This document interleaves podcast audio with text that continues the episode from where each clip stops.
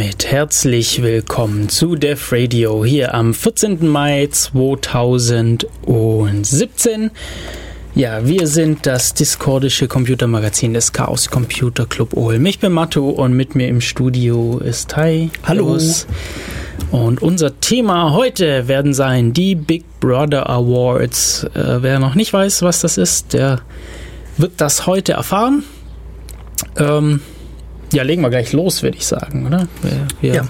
wir, also wir haben auch, ähm, ich habe mir ein bisschen Gedanken gemacht, wie, wie wir die Sendung heute so äh, aufbauen. Wir haben ja, je nachdem, manchmal haben wir News mit dabei, äh, manchmal nicht, je nachdem, wie viel, wie viel Zeit unser, unser Hauptthema in Anspruch nimmt und je nachdem natürlich auch, wie viel so in letzter Zeit an News passiert ist.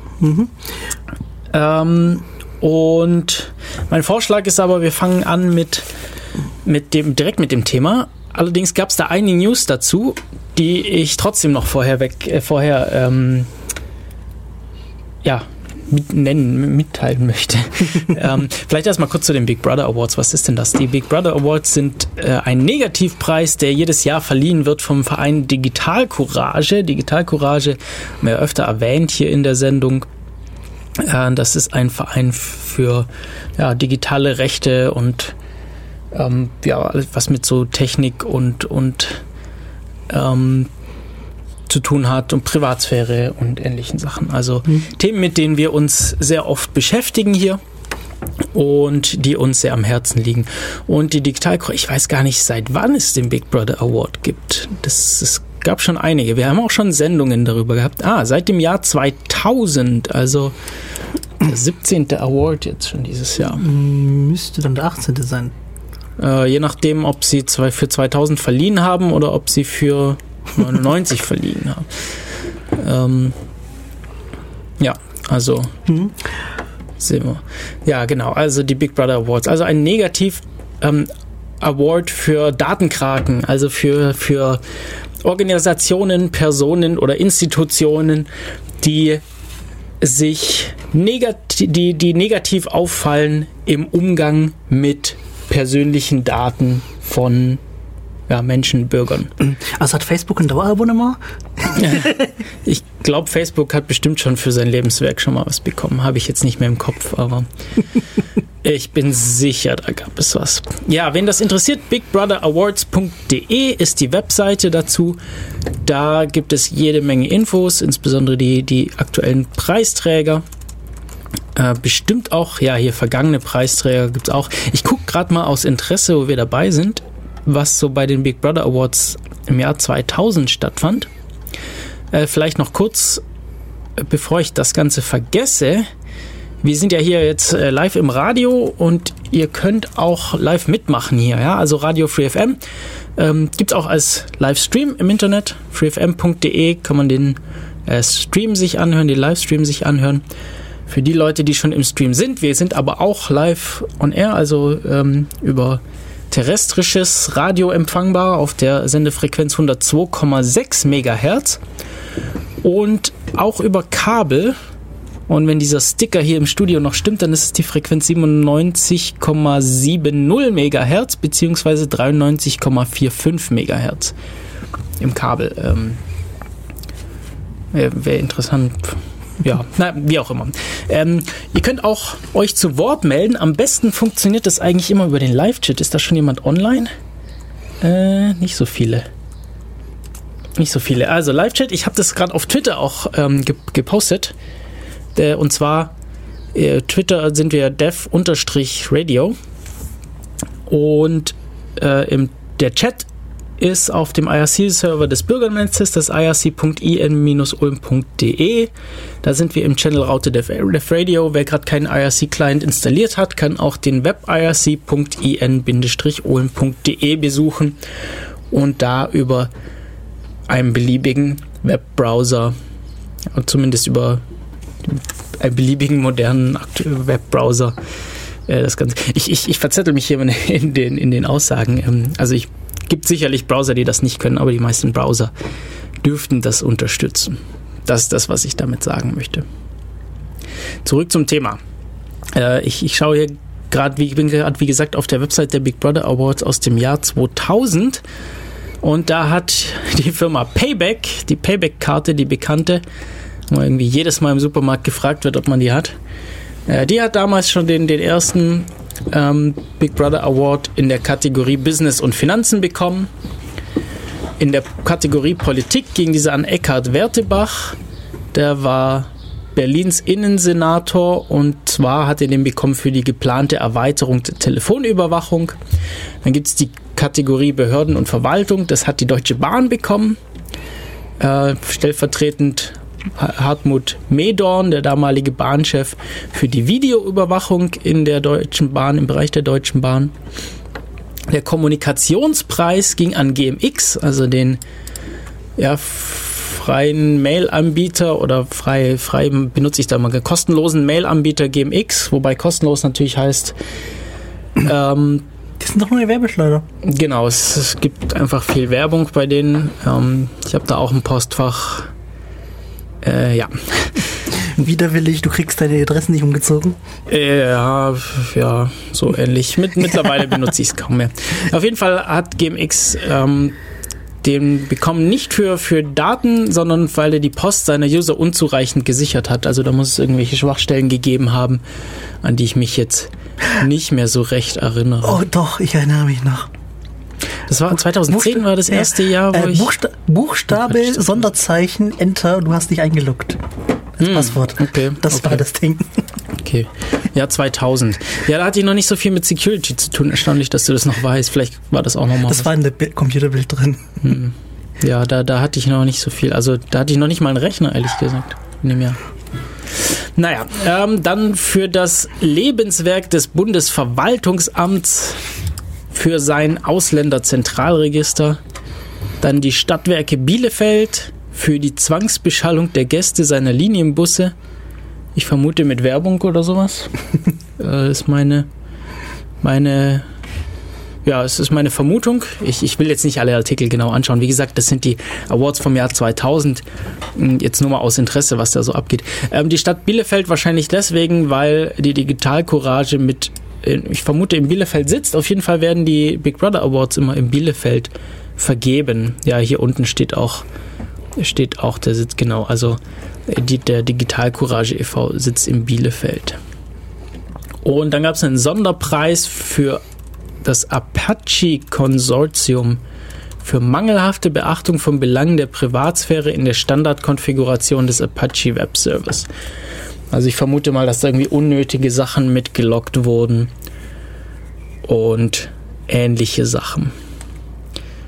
Ja, ich bekomme auch immer Einladungen zum Big Brother Awards, da teilzunehmen und hinzugehen und sich die Laudatios anzuhören. Ich würde ganz gern mal hin.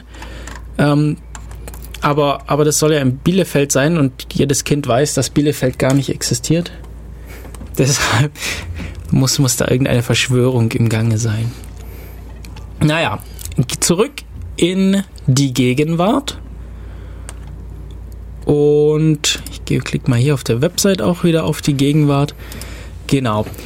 Ich habe ja angekündigt, für die Big Brother Awards gab es Neuigkeiten in diesem Jahr. Und zwar hat im Vorfeld, wurde da mit einer Klage gedroht vom, einen Moment, ich suche mal gerade den entsprechenden Artikel raus.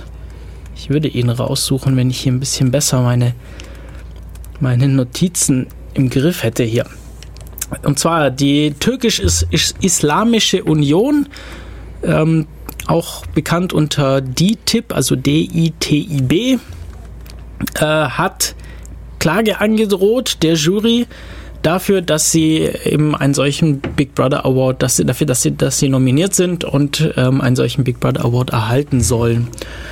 Und ja, sie waren eben ähm, nicht besonders zufrieden damit, dass sie den bekommen. Also die wenigsten sind wahrscheinlich zufrieden damit, dass sie diesen Award bekommen. Äh, und haben Klage eingedroht. Ich konnte heute Morgen nicht rausfinden, ob sie tatsächlich Klage eingereicht haben. Ähm, ich vermute nicht, weil auf den, auf den gängigen Newsseiten für solche Themen ich äh, nichts derartiges mehr gefunden habe. Also ich vermute, dass das einfach in dem Fall eine, eine leere Drohung war. Ja, warum haben die da Klage angedroht? Ich glaube, das kommt ganz gut in der Laudatio, also in der Preisverleihungsrede hervor. Ähm, kurz vorab von, von der von DITIB, der Türkisch-Islamischen Union der Anstalt für Religionen e.V., war wohl niemand bei der Verleihung anwesend und hat niemand den Preis entgegengenommen. Das ist auch nicht so ganz üblich. Also ich glaube, es gab ich erinnere mich nur an einen Fall, dass einmal ein Preisträger seinen Preis äh, entgegengenommen hat. Und ähm, ja, wir hören uns jetzt einfach mal die Laudatio für den Preis für die DTIP an und unterhalten uns danach noch ein bisschen darüber, was es denn mit dieser Klage auf sich hatte und worum es da ging. Bis gleich hier bei der Radio in der Kategorie Politik halten. Herzlich willkommen zurück beim Big Brother Award, Dr. Thilo Weichert.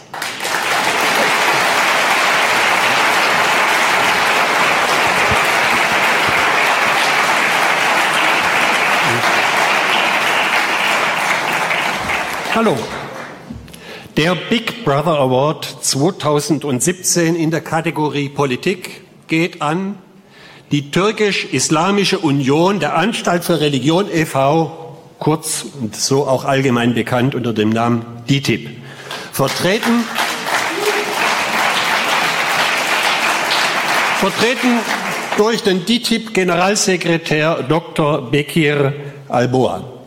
Weil bei der TTIP tätige Imame für türkische Behörden und den Geheimdienst MIT ihre Besucher und Mitglieder politisch denunzierten und sie so der Verfolgung durch türkisch-staatliche Stellen auslieferten. Dieser Big Brother Award ist ein bisschen was Besonderes, denn er richtet sich diesmal nicht, wie Sie es gewohnt sind, gegen eine Datenkrage, die erst durch die digitale Welt möglich geworden ist, und technischer Voraussetzungen bedarf. Nein, hier geht es um handfestes Bespitzeln, um das Ausnutzen menschlicher Kontakte von Angesicht zu Angesicht. Hier geht es um Ausnutzen von Kontakten im Rahmen einer religiösen Gemeinschaft. Religionsausübung, freie Meinungsäußerung, soziales Leben, Real Life, wie man es heute nennt, mit der Spionage durch TTIP-Imame sind elementare Grund- und Menschenrechte in Deutschland missbraucht worden, um den Wunsch einer Regierungsbehörde in der Türkei nachzukommen. Was ist passiert? Im Dezember 2016 veröffentlichte die regierungskritische türkische Zeitung Cumhuriyet Dokumente, die belegen, dass Imame des in Deutschland eingetragenen Vereins DITIB Informationen über ihre Mitglieder und Besucher gesammelt und an türkische Behörden weitergegeben haben. Im Mittelpunkt des Interessens standen dabei vermutete Anhänger des Predigers Fethullah Gülen. Die türkische Regierung wirft nämlich der Gülen-Bewegung vor, den militärischen Putsch im Juli 2016 in der Türkei verantwortet zu haben. Nachweise dafür sind bis heute aber nicht vorgelegt worden. In den Spitzelberichten der Imame werden detaillierte Informationen über vermeintliche Güllenanhänger gegeben, zum Beispiel mit Details über deren Moscheebesuche und insbesondere auch deren Verbindung in die Türkei. Eine Nachhilfeeinrichtung für Kinder wurde in den Spitzelberichten als Hort des Bösen beschrieben und gemäß dem Bericht des Landesamtes für Verfassungsschutz Nordrhein-Westfalen sind von den Denunziationen mindestens auch fünf deutsche Lehrkräfte betroffen gewesen. Ausspionierte Menschen, die über diese Erkenntnisse von deutschen Stellen informiert wurden, dementierten, mit Gülen irgendetwas zu tun zu haben oder sogar auch nur mit ihnen zu sympathisieren. Die für DITIB tätigen Imame sind türkische Staatsbeamte und der türkischen Religionsbehörde Dianet unterstellt. Ihre Spitzenberichte gehen auf eine Aufforderung der Dianet an die Botschaften und Generalkonsulate vom September 2016 zurück. Und aus den Berichten kann aber geschlossen werden, dass die Spitzelei über die TIP für türkische Behörden schon seit erheblich längerer Zeit stattfindet. Nach der Veröffentlichung durch Cumhuriyet im Dezember 2016 erhob der grüne Bundestagsabgeordnete Volker Beck umgehend Anzeige bei der Generalbundesanwaltschaft wegen Spionageverdacht gemäß Paragraph 99 Strafgesetzbuch, das ist geheimdienstliche Agententätigkeit. Aber erst viele Wochen später wurden Ermittlungen eingeleitet. Eine polizeiliche Durchsuchung in den Wohnungen von vier, nur vier Imamen erfolgte erst am 15. Februar 2017, nachdem Bundeskanzlerin Angela Merkel ihre, von ihrem Türkei-Besuch zurückgekehrt war. Inzwischen hatten sich sechs stark Verdächtigte der damals insgesamt 16 von der Bundesanwaltschaft äh, Beschuldigten auf Direktive von Dianet zurück in die Türkei begeben, angeblich als Disziplinierungsmaßnahme, tatsächlich aber wahrscheinlich eine Schutzmaßnahme. DITIB sprach nach Bekanntwerden der Spitzelberichte zunächst empört von Unterstellungen. Wenig später erklärte der DITIB-Generalsekretär Bekir Alboa, die schwerwiegenden Vorwürfe, so Zitat, würden, weiter Zitat, sauber und transparent untersucht. Er räumte dann ein, es habe zwar Berichte gegeben, was aber eine auf einem Missverständnis beruhende Panne gewesen wäre. Etwas später wiederum dementierte Alboa, die Spitzelung überhaupt bestätigt zu haben. In ihren spärlichen Pressemitteilungen zum Thema betont die DITIB immer wieder, dass es sich bei den Aktivitäten um Privates der Imane der Dianet gehandelt habe und es keinerlei organisatorische Mitwirkung von DITIB gegeben habe. Verantwortung für das, was in ihren Räumlichkeiten unter ihrem Dach passiert ist, übernimmt sie nicht. Ein Bedauern oder auch nur ein Verurteilen oder irgendetwas anderes Negatives oder Kritisches zu den Spionageaktivitäten in deren Moscheen liegen uns nicht vor. Der Präsident der Religionsbehörde Dianet, Mehmet äh, Görmes, erklärte, jetzt Zitat, es gibt keine Spionagetätigkeit. Die zurückbeorderten Imame hätten zwar ihre Kompetenzen überschritten, sich aber nicht strafbar gemacht ist äh, sehr traurig, wieder Zitat darüber, dass die Bemühungen, die Moscheegemeinde in Deutschland zu schützen, als Spionagetätigkeit bezeichnet würden. DITIB arbeitet seit Jahrzehnten auf der Grundlage des Rechtes und für ihn sei nicht vorstellbar, dass der Moscheeverein Recht ignoriere. Damit erklärte DITIB die Affäre für intern aufgeklärt. Der türkische Justizminister Bekir Bosta äh, verurteilte derweil die, politischen, äh, die polizeilichen Durchsuchungen bei den Imamen als, wieder Zitat, klaren Verstoß gegen internationale Abkommen und, man höre und staune, die deutsche Verfassung, in der Religions- und Glaubensfreiheit festgeschrieben sei. Die Spitzelberichte der Imame sind äh, Bestandteil einer erheblich größeren geheimdienstlichen Forschung durch die Türkei und insbesondere des dortigen Geheimdienstes MIT, der in Deutschland so ein namentlich nicht benannter einflussreicher Sicherheitspolitiker äh, an eine Zeitung circa 6000 Informanten beschäftigt. Die deutschen Sicherheitsbehörden gehen demgemäß davon aus, dass in Deutschland rund 150 MIT-Mitarbeiter an der türkischen Botschaft und an Konsulaten tätig sind. Ziel der EMI-Tätigkeiten ist die Überwachung der Türkinnen und Türken in Deutschland, deren Beeinflussung pro Erdogan, die Einschüchterung und Isolierung von Regierungsgegnern sowie die Einflussnahme auf die deutsche Bevölkerung und auf die hier bestehende öffentliche Meinung. Gemäß der Gewerkschaft für Erziehung und Wissenschaft sollen in Nordrhein-Westfalen türkische Schülerinnen und Schüler gar aufgefordert worden sein, regierungskritische Äußerungen ihrer Lehrer heimlich zu filmen und an die Generalkonsulate weiterzumelden. In Deutschland ausspionierte vermeintliche Regimegegner haben im Fall einer Reise in die Türkei Verhaftung, Strafverfahren und entwürdigende Behandlung, eventuell sogar Folter zu befürchten.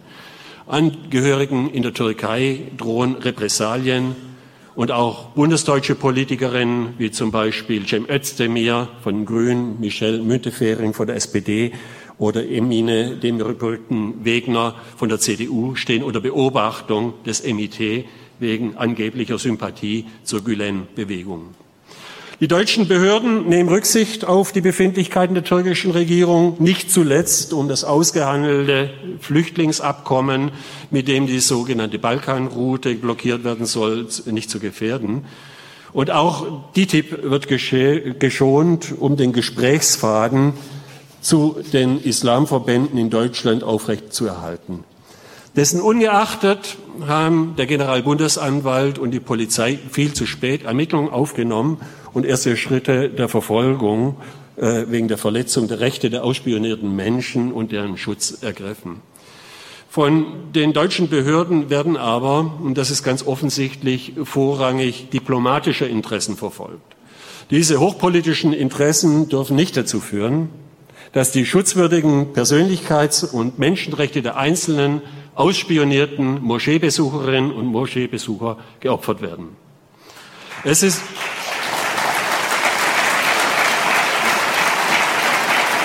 es ist, es ist fatal, wenn Menschen durch ein Ausspionieren an ihrer Ausübung der Religion gehindert werden. DITIB darf die Spitzelaffäre nicht für beendet erklären, muss die internen Vorgänge transparent machen und sich der öffentlichen Kritik stellen. Wir machen es uns aber zu einfach, wenn wir nur Forderungen an die TTIP stellen.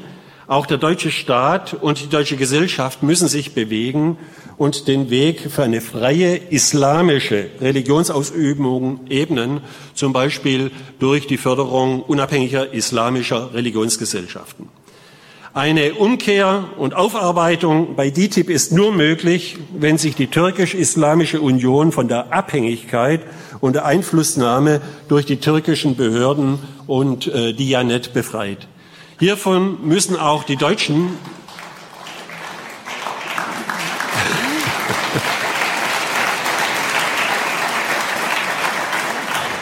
Hiervon müssen auch die deutschen Stellen abhängig machen, ob sie die DTIP weiterhin als Ansprechpartner akzeptieren. Zugleich müssen alle Spionageaktivitäten, auch wenn sie unter dem Dach von religiösen Organisationen erfolgen, vollständig aufgeklärt und vor allem auch strafrechtlich, nicht nur organisationsintern verfolgt und ohne diplomatische Rücksicht angeklagt werden.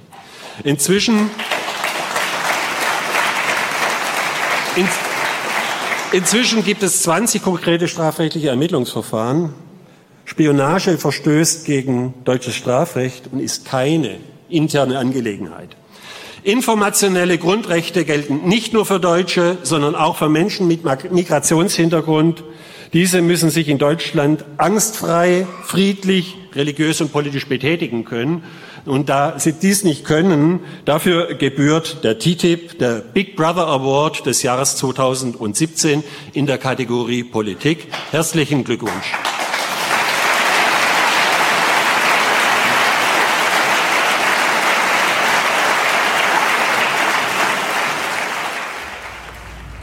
So, das war die Laudatio für die Preisverleihung des Negativpreises der Big Brother Awards 2017 an die türkisch-islamische Union DITIB,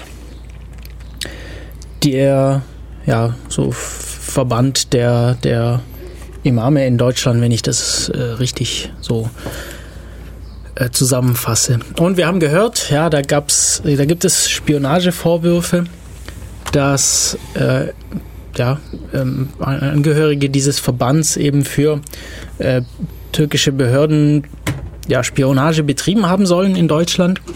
Und man sieht da halt ein, ein, ein ähm, wie heißt das, ein meiner Meinung nach problematische Vermischung von, von Staat und Religion, die wir ja hier in Deutschland äh, explizit und absichtlich versuchen zu vermeiden.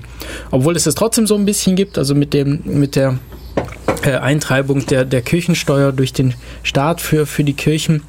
Es ist immer noch so eine, so eine leichte Vermischung gegeben, aber ähm, ja, es ist natürlich ganz anderer, auf einer ganz anderen Ebene, wenn die Imame eigentlich türkische Staats, äh, Staatsbeamte sind und, und da entsprechenden Weisungen auch unterliegen. Und ich fand das schon ziemlich dreist, dass das von, äh, von, von der Vereinigung entsprechend als, als Missverständnis abgetan wurde oder gesagt wurde, so ja, das ist eine interne Angelegenheit und wir, wir beordern die äh, Betroffenen jetzt zurück in die Türkei für Disziplinarmaßnahmen und ähm, Deutschland soll sich da gefälligst raushalten, wo doch offensichtlich ja, deutsche Strafgesetze gebrochen wurden hier. Und ja, es, es, wurde sogar die Religionsfreiheit vorgeschoben. Also ihr habt es in der Laudatio gehört, wurde ja sogar behauptet, so ja, äh, Deutschland ähm, halte sich nicht an die Religionsfreiheit. Ähm, das wird also hier sogar vorgeschoben. Und das, obwohl eigentlich genau das Umgekehrte der Fall ist. Also eigentlich ähm, wird ja die, die freie Ausführ Ausübung der Religion der Leute äh, dadurch gehindert, dass sie hier nicht mehr, nicht mehr ja, frei sich bewegen können, nicht mehr frei äh, ihre Religion ausüben können, weil sie eben Angst haben müssen, überwacht und verfolgt zu werden und weil sie Angst haben müssen, dass eventuelle Angehörige in der Türkei darunter zu leiden haben. Deshalb meiner Meinung nach sehr verdient dieser Big Brother Award. Ähm, dies, genau dieser Award ist, ihr habt es ganz am Anfang von der Laudatio gehört, ist auch äh, ein bisschen eine Neuausrichtung der Big Brother Awards. Denn bisher ging es eigentlich hauptsächlich um das Brechen oder sagen wir mal, freizügig Auslegen von Datenschutzgesetzen oder zumindest Datenschutzprinzipien. Also darum, dass Firmen, Organisationen oder, oder Personen versucht haben, im private Daten äh, von, von meistens meistens von Kunden, ähm, zu ja, im Datenschutzsinne eigentlich zu missbrauchen. Und äh, hier ist jetzt so eine etwas politischere Ausrichtung der Big Brother Awards zu erkennen. Und ich beobachte das schon seit, seit vielen Jahren eigentlich, dass sowohl im Chaos Computer Club als auch in, in Vereinen wie der Digital Courage, der früher war das der Föbut-Verein, äh, beobachte ich immer, äh, immer mehr, dass äh, ja, die Politik eine immer wichtigere Rolle spielt. Weil ich glaube, das liegt auch daran, dass, dass die Politik auch immer mehr in die, auf die, in die digitale Welt kommt. Also die war ja traditionell immer so ein bisschen langsam dahin und äh, hinterher zu kommen. Äh, und jetzt so langsam passiert das jetzt. Und ich vermute, ja, deshalb ist auch notwendig, hier äh, sich so ein bisschen mehr zu ja, aus, neu auszurichten und diese neuen, äh, diese neuen ähm, Entwicklungen ja, im Auge zu behalten und ja, deshalb wird das Ganze immer politischer und immer mehr auf gesellschaftliche Fragen ausgerichtet ähm, Im Gegensatz zu früher, wo wir eben viel mit der Technik zu, zu tun hatten. Wir, da ging's, da war irgendwie alles noch, früher war alles irgendwie noch Spaß. Ähm, ich höre auch gerade so einen Security-Podcast, der Security Weekly heißt der. Ähm, die, die haben das so ein ähnliches Problem angesprochen. Ja, früher war, war Hacking irgendwie noch zum Spaß da und da war irgendwie, das war irgendwie nur, nur, nur ein Spiel, weil ähm, zwar gab es diese theoretische, äh, das, theoretische Möglichkeit, dass Security irgendwie schlimm sein könnte für, für manche Bereiche, aber irgendwie wurde es nicht so richtig ernst genommen. Es gab halt auch kaum jemanden, der es irgendwie ausgenutzt hat. Ja, es gab irgendwie so Viren, waren, waren so Spaßprogramme, um, um die Nutzer zu ärgern ohne jetzt größere ernsthafte Folgen zu haben. Es, Leute hatten auch viel weniger wichtige Informationen äh, digital vorhanden. Ja? Also Firmen, viele Firmen haben lange gebraucht, bis sie, bis sie angefangen haben, ihre Sachen zu digitalisieren, bis sie wegkamen vom Papier und von Aktenordnern. Und das ist heute ganz anders. Wir haben heute, heutzutage ist das, ist das unser Leben. Ja? Also alles, äh, alles wird digital verwaltet, alles ist digital gespeichert. Und Entscheidungsprozesse finden allein auf digitalen Daten statt. Und ähm, ja, wenn, wenn, wenn irgendwas, wenn irgendwas passiert, so wie, so wie bekannte Ransomware, wo wir nachher auch noch eine Story dazu haben, die dann irgendwie ganze Krankenhäuser ähm, lahmlegt, da merkt man schon die Auswirkungen von sowas. Also Ähm, ja, so sieht's aus. Ich würde sagen, wir machen eine ganz kurze Musikpause und wenden uns danach wieder dem, dem Thema zu. Und die Musikpause, beziehungsweise die Musik heute, kommt vom äh, Künstler Triad. Wir haben schon öfter mal äh, von Triad was gespielt. Also ähm, Triad ist, macht freie Musik, freie Musik, also wir, äh, Musik unter einer Lizenz, so dass wir sie auch weiter verwenden können. Die ist, also wird nicht von irgendeiner äh, Rechteverwertungsgesellschaft irgendwie verwertet. Ähm, finden könnt ihr die auf jamendo.com. Triad schreibt man T-R-Y-A-D. Und ähm, das ist nicht ein fester Zusammenschluss von Künstlern, sondern ähm, das ist eine, ja, so, so ein kollektiver, so ein kollektives ähm, Projekt mit vielen verschiedenen Musikern.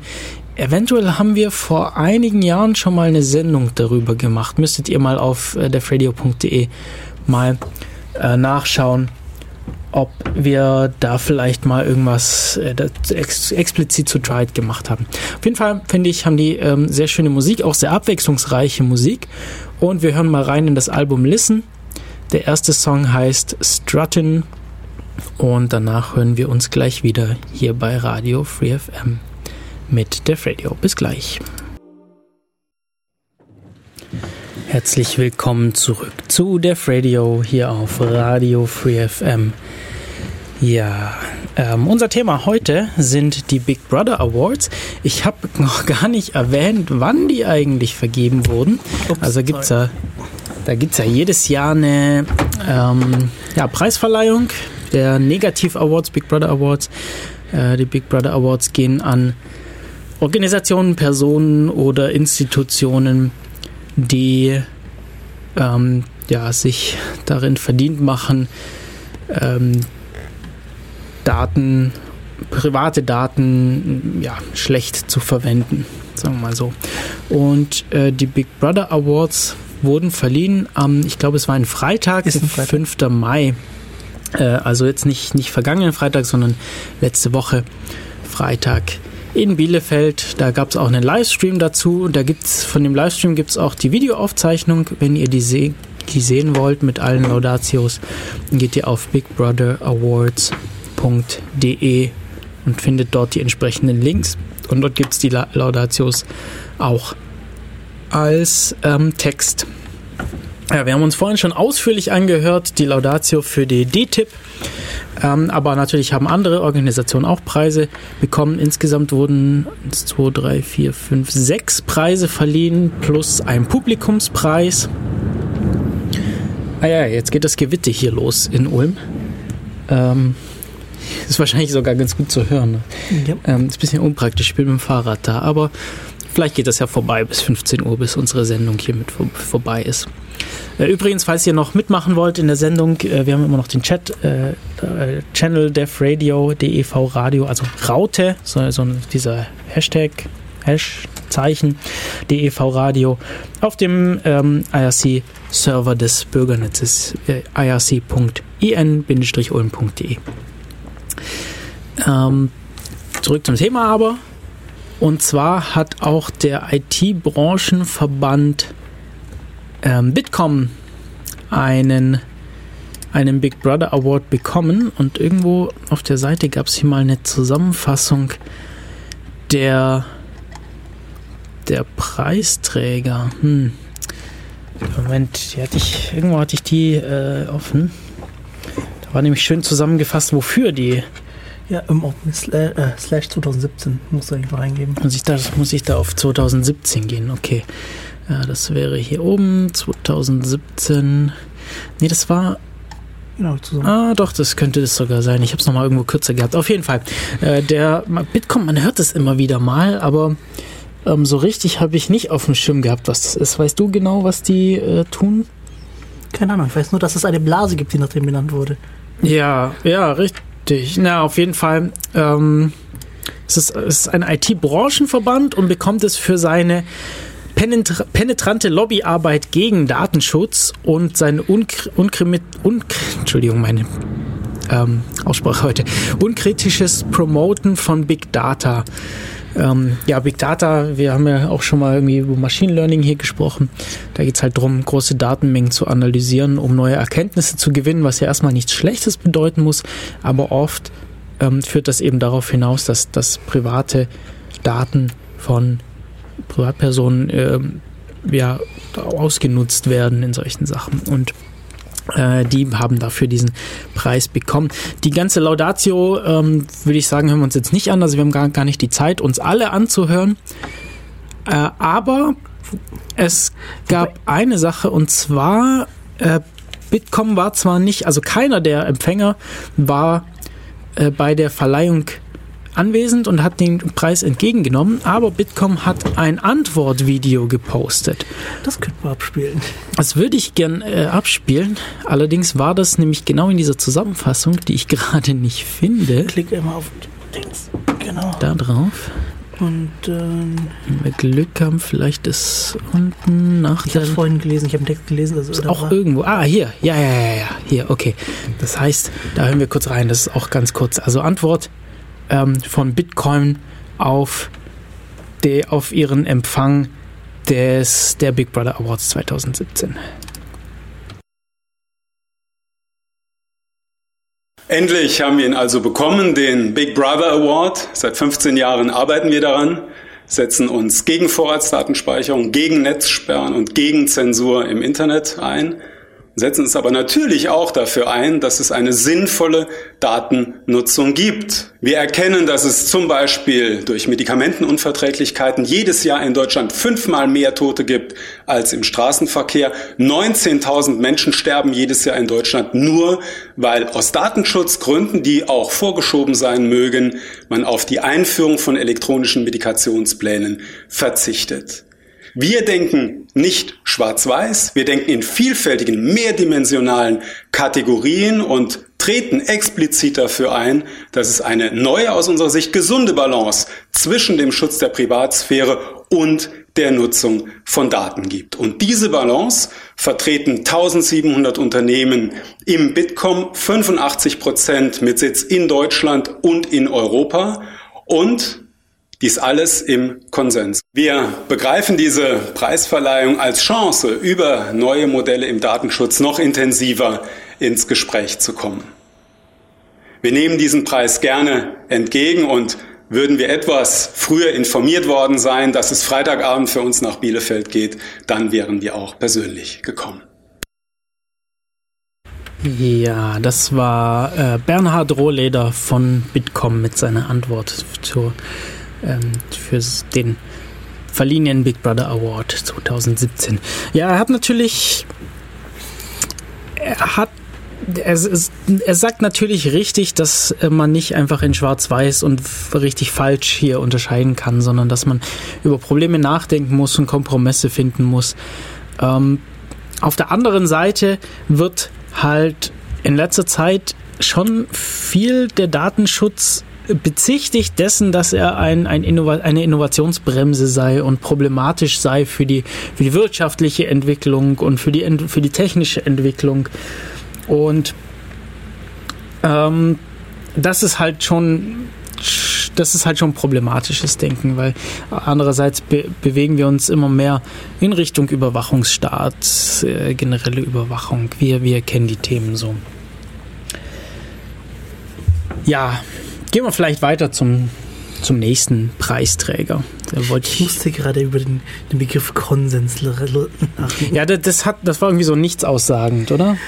Also vor allem im Video, ihr habt jetzt natürlich das Video nicht gesehen, sondern nur das Audio dazu gehabt. Wenn ihr das Video sehen wollt, geht ihr auf bigbrotherawards.de, schaut auf die, äh, klickt auf die Seite der, der, der Laudatio für, für Bitkom und scrollt dann ganz runter und da ist die Videoantwort. Und ähm, jedenfalls dieses im Konsens, da wurde, da hat dann die Kamera so rangesucht, also das wurde so geschnitten, dass, dass, die, dass dann sein Gesicht größer wurde. Weiß nicht, ob du da gerade hingeschaut hattest. Nee. In dem Moment, für diese zwei, zwei, drei Wörter, die er da, oder für diesen Satz, den er gesagt hat, was ganz komisch geschnitten war. Konsens ist ein Begriff, der sich sehr toll anhört, aber eigentlich bedeutet, es gab keine Abstimmung. Ja, kann, kann bedeuten, ja. Also es ist auf jeden Fall nichts aussagend, sowas, was du da sagt. Naja, wir wollen das auch nicht äh, groß bewerten, da Ich, ich überlege gerade, ob die Big Brother Awards sind ja jetzt schon ein paar Tage alt. Hat Netzpolitik sich damit beschäftigt? Also netzpolitik.org meine ich. Ja, Quatsch, nicht. Äh, Logbuch Netzpolitik, der Podcast. Ich glaube, Nee, hast du den ich gehört? Ich glaube Ich nämlich nicht. Vielleicht kommt da noch was dazu. Der, der letztwöchige, vielleicht haben die es nicht mehr reinbekommen. Äh, Wäre natürlich interessant, falls, falls die da irgendwie eine Meinung zu haben. Aber die haben natürlich auch viele andere Themen. Also vielleicht haben sie auch einfach keine Zeit, da auf solche Sachen einzugehen.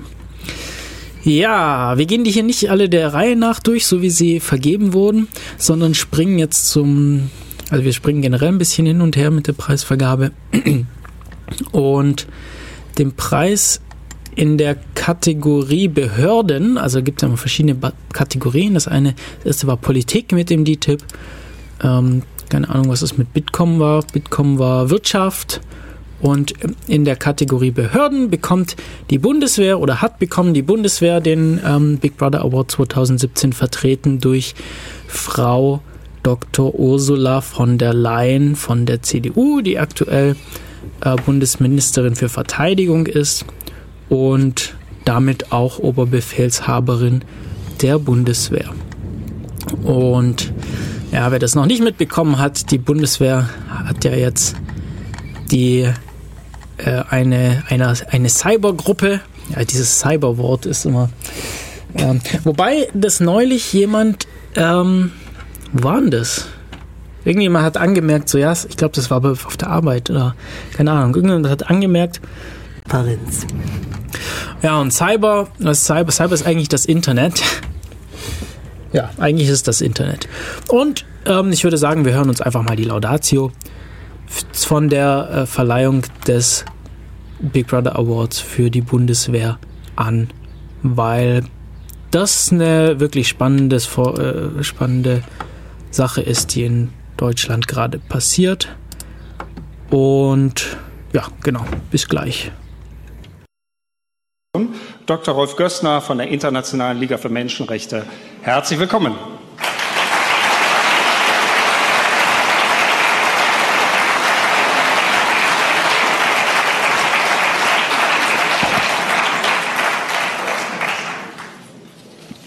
Ja, meine Damen und Herren, liebe Freundinnen und Freunde, ein harter Brocken. Der Big Brother Award 2017 in der Kategorie Behörden geht an die Bundeswehr und die Bundesministerin für Verteidigung, Dr. Ursula von der Leyen, CDU.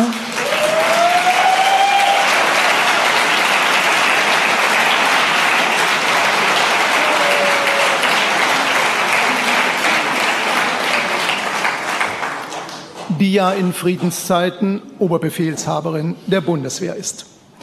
Mit dieser Auszeichnung wagen wir uns erstmals in der 17-jährigen Geschichte des Big Brother Awards auf militärisches Terrain bzw. Sperrgebiet. Wohingegen Frau von der Leyen schon einschlägig aufgefallen ist, Schließlich haben wir sie bereits 2009 in ihrer damaligen Funktion als Familienministerin mit dem Negativpreis bedacht, wir erinnern uns, als Zensursula wegen ihrer Verstöße, nein, Vorstöße zur Inhaltskontrolle und Sperrung von Webseiten. Doch was haben die Verteidigungsministerin und das Militär mit Überwachung, mit Zensur, überhaupt mit Datensünden zu tun? Nun, die heutige Verleihung erfolgt für die massive digitale Aufrüstung der Bundeswehr mit dem neuen Kommando Cyber- und Informationsraum.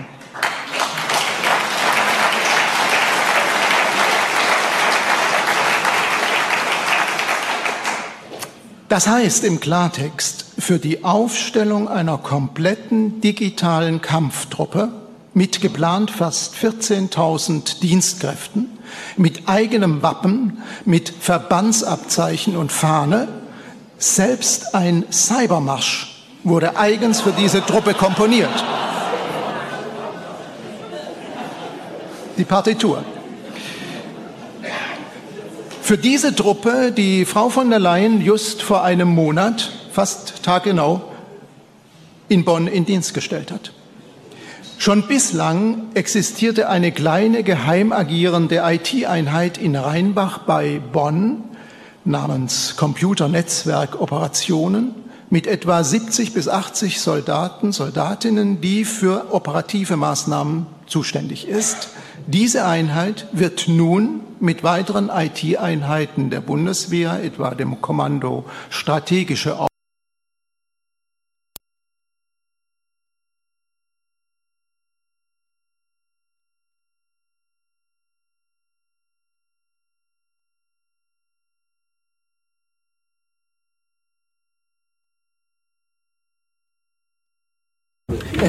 So, jetzt ist unsere äh, Laudatio ein bisschen abgebrochen hier, aber äh, ich habe jetzt nicht so ganz mitbekommen, bis wohin der, der, der gute Mann ähm, hier gekommen ist.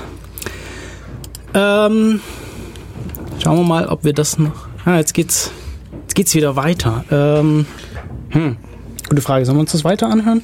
Ja, auf jeden Fall. Ja, ich glaube, wir hören äh, noch mal rein, weil das ist eine interessante Laudatio. Also Entschuldigung für die Unterbrechung und wir sind gleich im Anschluss wieder da. dringend benötigt.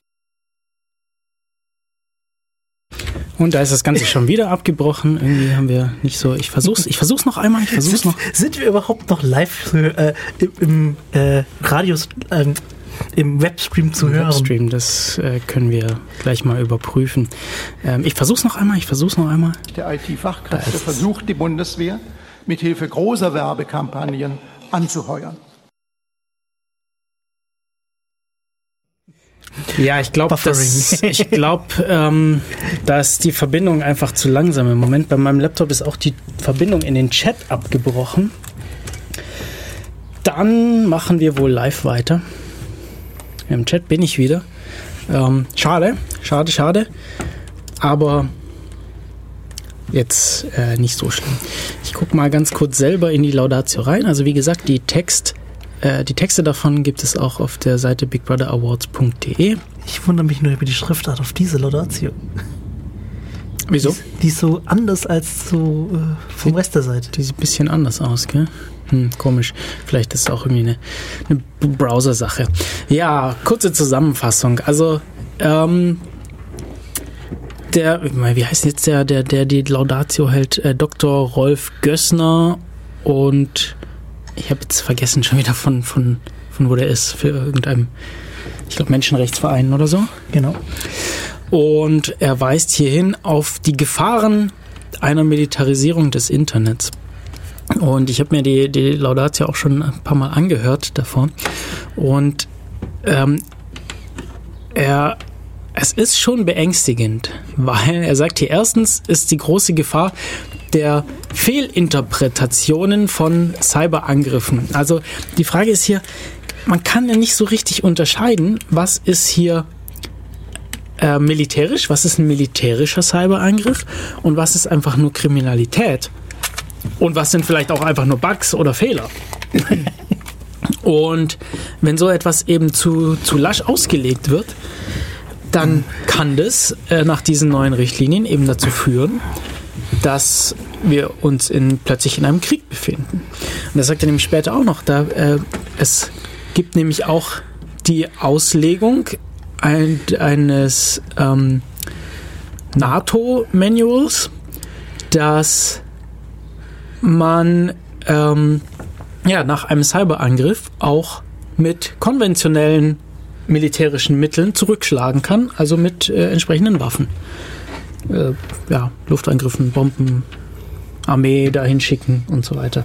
Und also wir kennen das ja, ja so, so ein Cyberangriff, wer das, wer das gut macht, wer gut IT, äh, gute, gute Angreifer, die Ahnung haben, die, denen fällt es leicht, ähm, den, die, diesen Angriff jemand anderen in die Schuhe zu schieben. Und da ist natürlich riesiges äh, Gefahrenpotenzial Ich dahinter. musste jetzt gerade an den Sony-Angriff denken. Es gab nämlich so. Irgendwie hat man plötzlich eine Datei gefunden, die behauptet hat, dass äh, ein Anonymous dahinter steckt. Ja, und ja, bei Anonymous ist es halt noch mal die Sache, du, man weiß, also da kann ja jeder behaupten, halt dabei, weil das ist ja keine offizielle ähm, Vereinigung. Genau. Genauso mit, mit Terrorangriffen, für die man sich einfach mal, für die sich pauschal dann irgendwelche Organisationen wie der Islamische Staat dann bekennen. Ähm, obwohl die bei vielen mit Sicherheit äh, nicht de- den, den vorher geplant oder, oder angeordnet haben, sondern das einfach irgendwelche Einzelpersonen sind, die halt davon inspiriert sind. Und genauso kann das hier eben auch aussehen. Und weiterhin sieht dieses NATO-Dokument auch vor, dass man, dass ein Staat präventiv einen, eine Selbstverteidigung durchführen kann. Also einen Präventivschlag durchführen kann im Cyberraum oder eben auch, äh, weiß ich jetzt nicht, wie sehr sich das auf, auf irgendwie konventionelle Kriegsführung ähm, bezieht. Aber ja. Ja, und hier äh, angeprangert wird eben dieses, dieses es Eskalationspotenzial. Und das ist jetzt ein Thema, mit dem sich Netz, äh, Blogbuch Netzpolitik, der Podcast, schon äh, mehrfach aus, auseinandergesetzt hat in den letzten Sendungen. Und zwar, die Bundeswehr hat ja auch ein großes, ähm, ein großes Problem, überhaupt Leute dafür zu finden. Ja, also das braucht ja IT-Spezialisten, um solche Cyber-Soldaten äh, einzusetzen, brauchst du einfach, brauchst du einfach Security-Spezialisten. Ich glaube, das Problem liegt woanders, aber egal. Was meinst du mit Problem liegt woanders? Ich wollte mich mal auf der Seite umgucken, was sie denn alles haben und es stellt sich raus, der, deren Homepage funktioniert einfach nicht. Ja, das äh, ist vielleicht auch Teil des Problems. Naja, ähm, aber viele Leute aus jetzt zum Beispiel unserem Umfeld hätten, glaube ich, ein Problem damit, ähm, solche, ja, für so etwas zu stehen.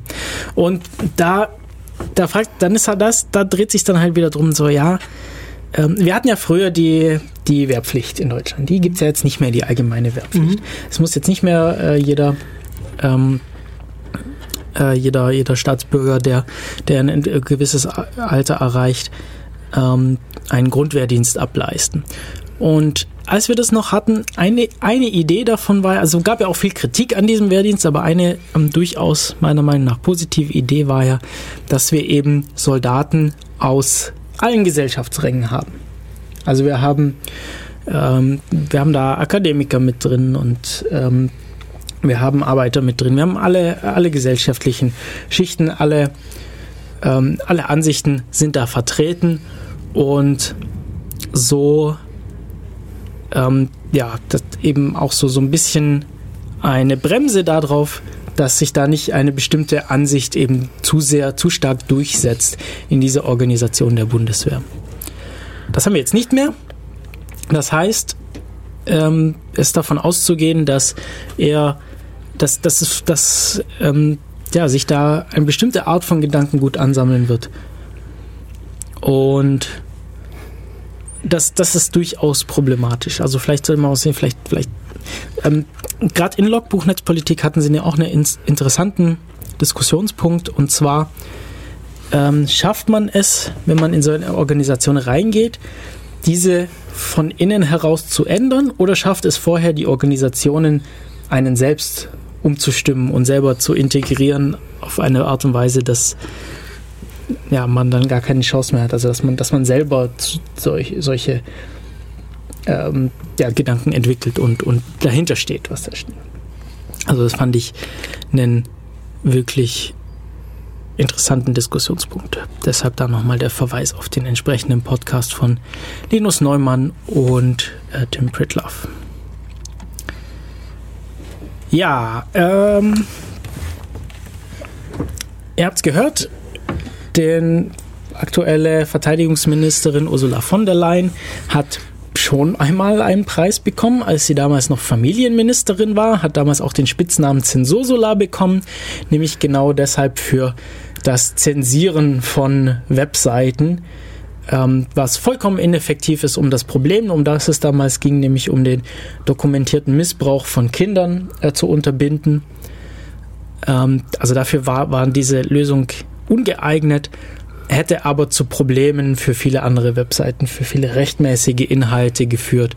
Und wir kennen das, sobald irgendwas eingeführt ist, wird so, sofort in der Politik gefordert, dass für irgendwas anderes auch mitverwendet wird. Ähm, wo gab es neulich das Beispiel? Bei irgendwas gab es das Beispiel. Vorratsdatenspeicherung. Vorratsdatenspeicherung, genau. Soll jetzt auch verwendet werden dürfen für, äh, also auf jeden Fall für irgendwelche kleineren Delikte. Und es ging ja, es wurde ja eingeführt mit der Begründung, oh, Terror, Terror ist ganz schlimm und wir müssen, ähm, ja, wir, wir müssen uns vor dem Terror schützen. Äh, und ja, jetzt sieht die Sache schon ganz anders aus. Ich glaube irgendwie für, ich glaube, es ging um Wohnungseinbrüche oder sowas. Ähm, was ja schon ein ganz anderes Kaliber ist. Ging es nicht um Wohnungseinbrüche? Vielleicht auch nicht. Nein, nein, ich, ich habe eher so dieses Ding mit, ähm, was bringt es da? Ach so, äh, ja, genau. Die nächste Sache.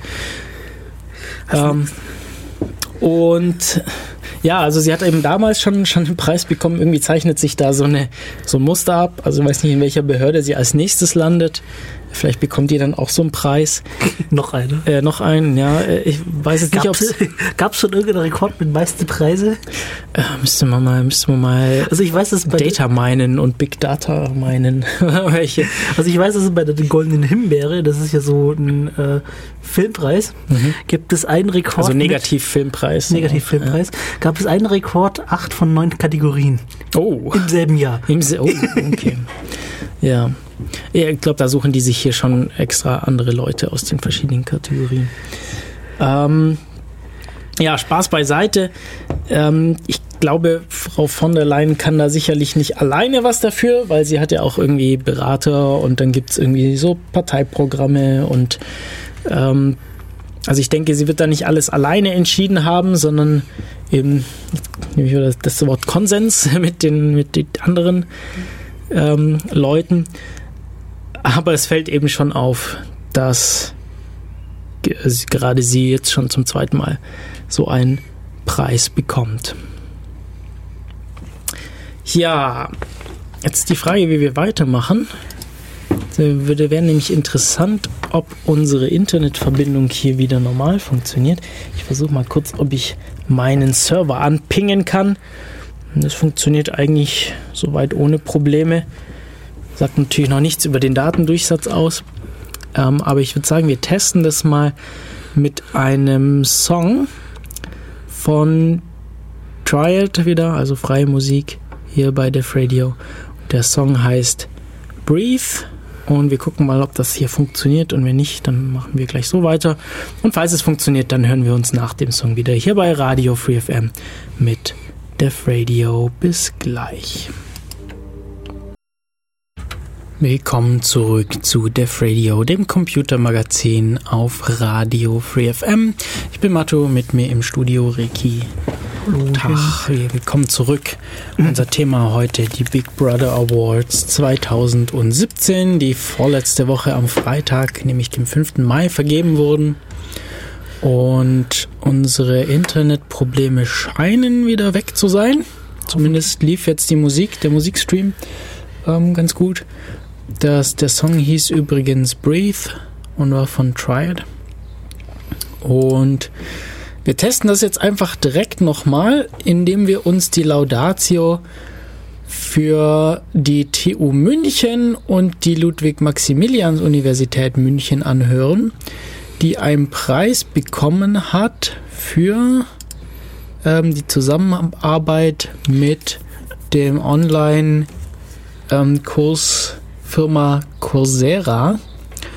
Und ich hatte das bisher noch gar nicht so richtig auf dem Schirm. Also Coursera, da kann man halt online ja, Unikurse anschauen, anhören, daran teilnehmen, sogar mit Übungen und allem möglichen. Und klingt jetzt eigentlich erstmal ganz gut, so Bildung und, und so. Aber da gibt es eben auch entsprechende negative Seiten und welche das sind, das hören wir jetzt in der entsprechenden Laudatio und hören uns danach gleich So, wieder. jetzt aber zur nächsten Kategorie. Das ist Bildung. Die Laudatio hält Frank Rosengart vom Chaos Computer Club. Herzlich willkommen, Frank Rosengart.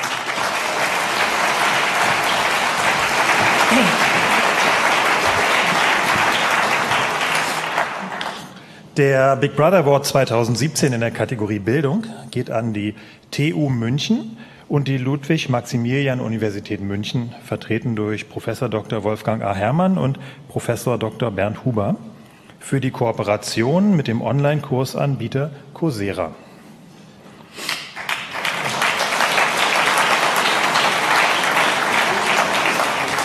Die Idee klingt grundsätzlich verlockend. Eine Professorin oder ein Dozent hält eine Vorlesung an der Uni. Diese Vorlesung zeichnet man nebenbei auf Video auf und bietet das Ergebnis interessierten Studierenden weltweit an. Die können damit Vorlesungen hören und sehen, die an ihrem Studienort oder in ihrem Land nicht angeboten werden. Massive Open Online Course, kurz MOOC, heißt diese Form von Bildungsglobalisierung. Die Firma Coursera aus den USA ist unbestrittener Weltmarktführer unter den Anbietern von Online-Kursen. Eine Firma? Ja, genau, es geht dabei ums Geldverdienen. Der Abruf der meisten Vorlesungsmaterialien ist kostenlos, wenn man sich erstmal mit seinen persönlichen Daten eingeloggt hat. Bezahlen muss ein Student üblicherweise, wenn er sich die Teilnahme offiziell bestätigen lassen möchte, um sich bei seiner Uni den Besuch des Kurses für sein Studium anrechnen zu lassen. Doch lässt sich damit das große Geld verdienen? Dazu werfen wir einen Blick in den Vertrag zwischen Coursera und zum Beispiel der Universität Michigan. Unter dem Kapitel Ausblick Monetarisierung findet sich ein Absatz, der vorsieht, dass Coursera Firmen anbieten darf, Studierende nach bestimmten Kriterien, Entschuldigung, nach bestimmten Kursen und Lernerfolgen zu filtern und diese gezielt anzusprechen für Firmen oder Personalagenturen eine bequeme Möglichkeit, potenzielle Kandidatinnen und Kandidaten für Top-Jobs zu finden und mit ihnen in Kontakt zu treten. Selbstverständlich nicht kostenlos. Nun lässt sich bereits erahnen, welchen Datenschatz sich Coursera mit Hilfe der Hochschulen hier aufbauen kann. Die Tatsache, an welchem Kurs jemand teilnimmt und wie gut und schnell er oder sie die Prüfung dazu ablegt, sind äußerst interessante Informationen. Aber nicht nur für Firmen ist Coursera ein Datenschatz. Die Daten der Studierenden werden in den USA gespeichert und verarbeitet. Damit dürften sie auch dem Zugriff durch US-Behörden ausgesetzt sein und können zum Beispiel Auswirkungen auf Einreisegenehmigungen und so weiter haben. Wie offen und transparent Coursera im Umgang mit den Daten und entsprechend kritischen Nachfragen dazu ist, durfte ein Schweizer Professor erfahren, der versucht hat, bei Coursera eine Information über die von ihm und seinen Teilnehmern gespeicherten Daten zu bekommen. Er und sein Kurs wurde von der Uni rigoros gesperrt. Die Münchner Universitäten, die heute den Big Brother Award bekommen, haben eine Kooperationsvereinbarung mit Coursera geschlossen. Ausgesuchte Vorlesungen werden von den Unis für die Online-Präsentation produziert und bei Coursera eingestellt. Studierende können Online-Kurse besuchen und damit Leistungspunkte für ihr Studium erwerben. Wir bewerten die Kooperation der Münchner Hochschulen mit Coursera vor allem als eine Marketingmaßnahme.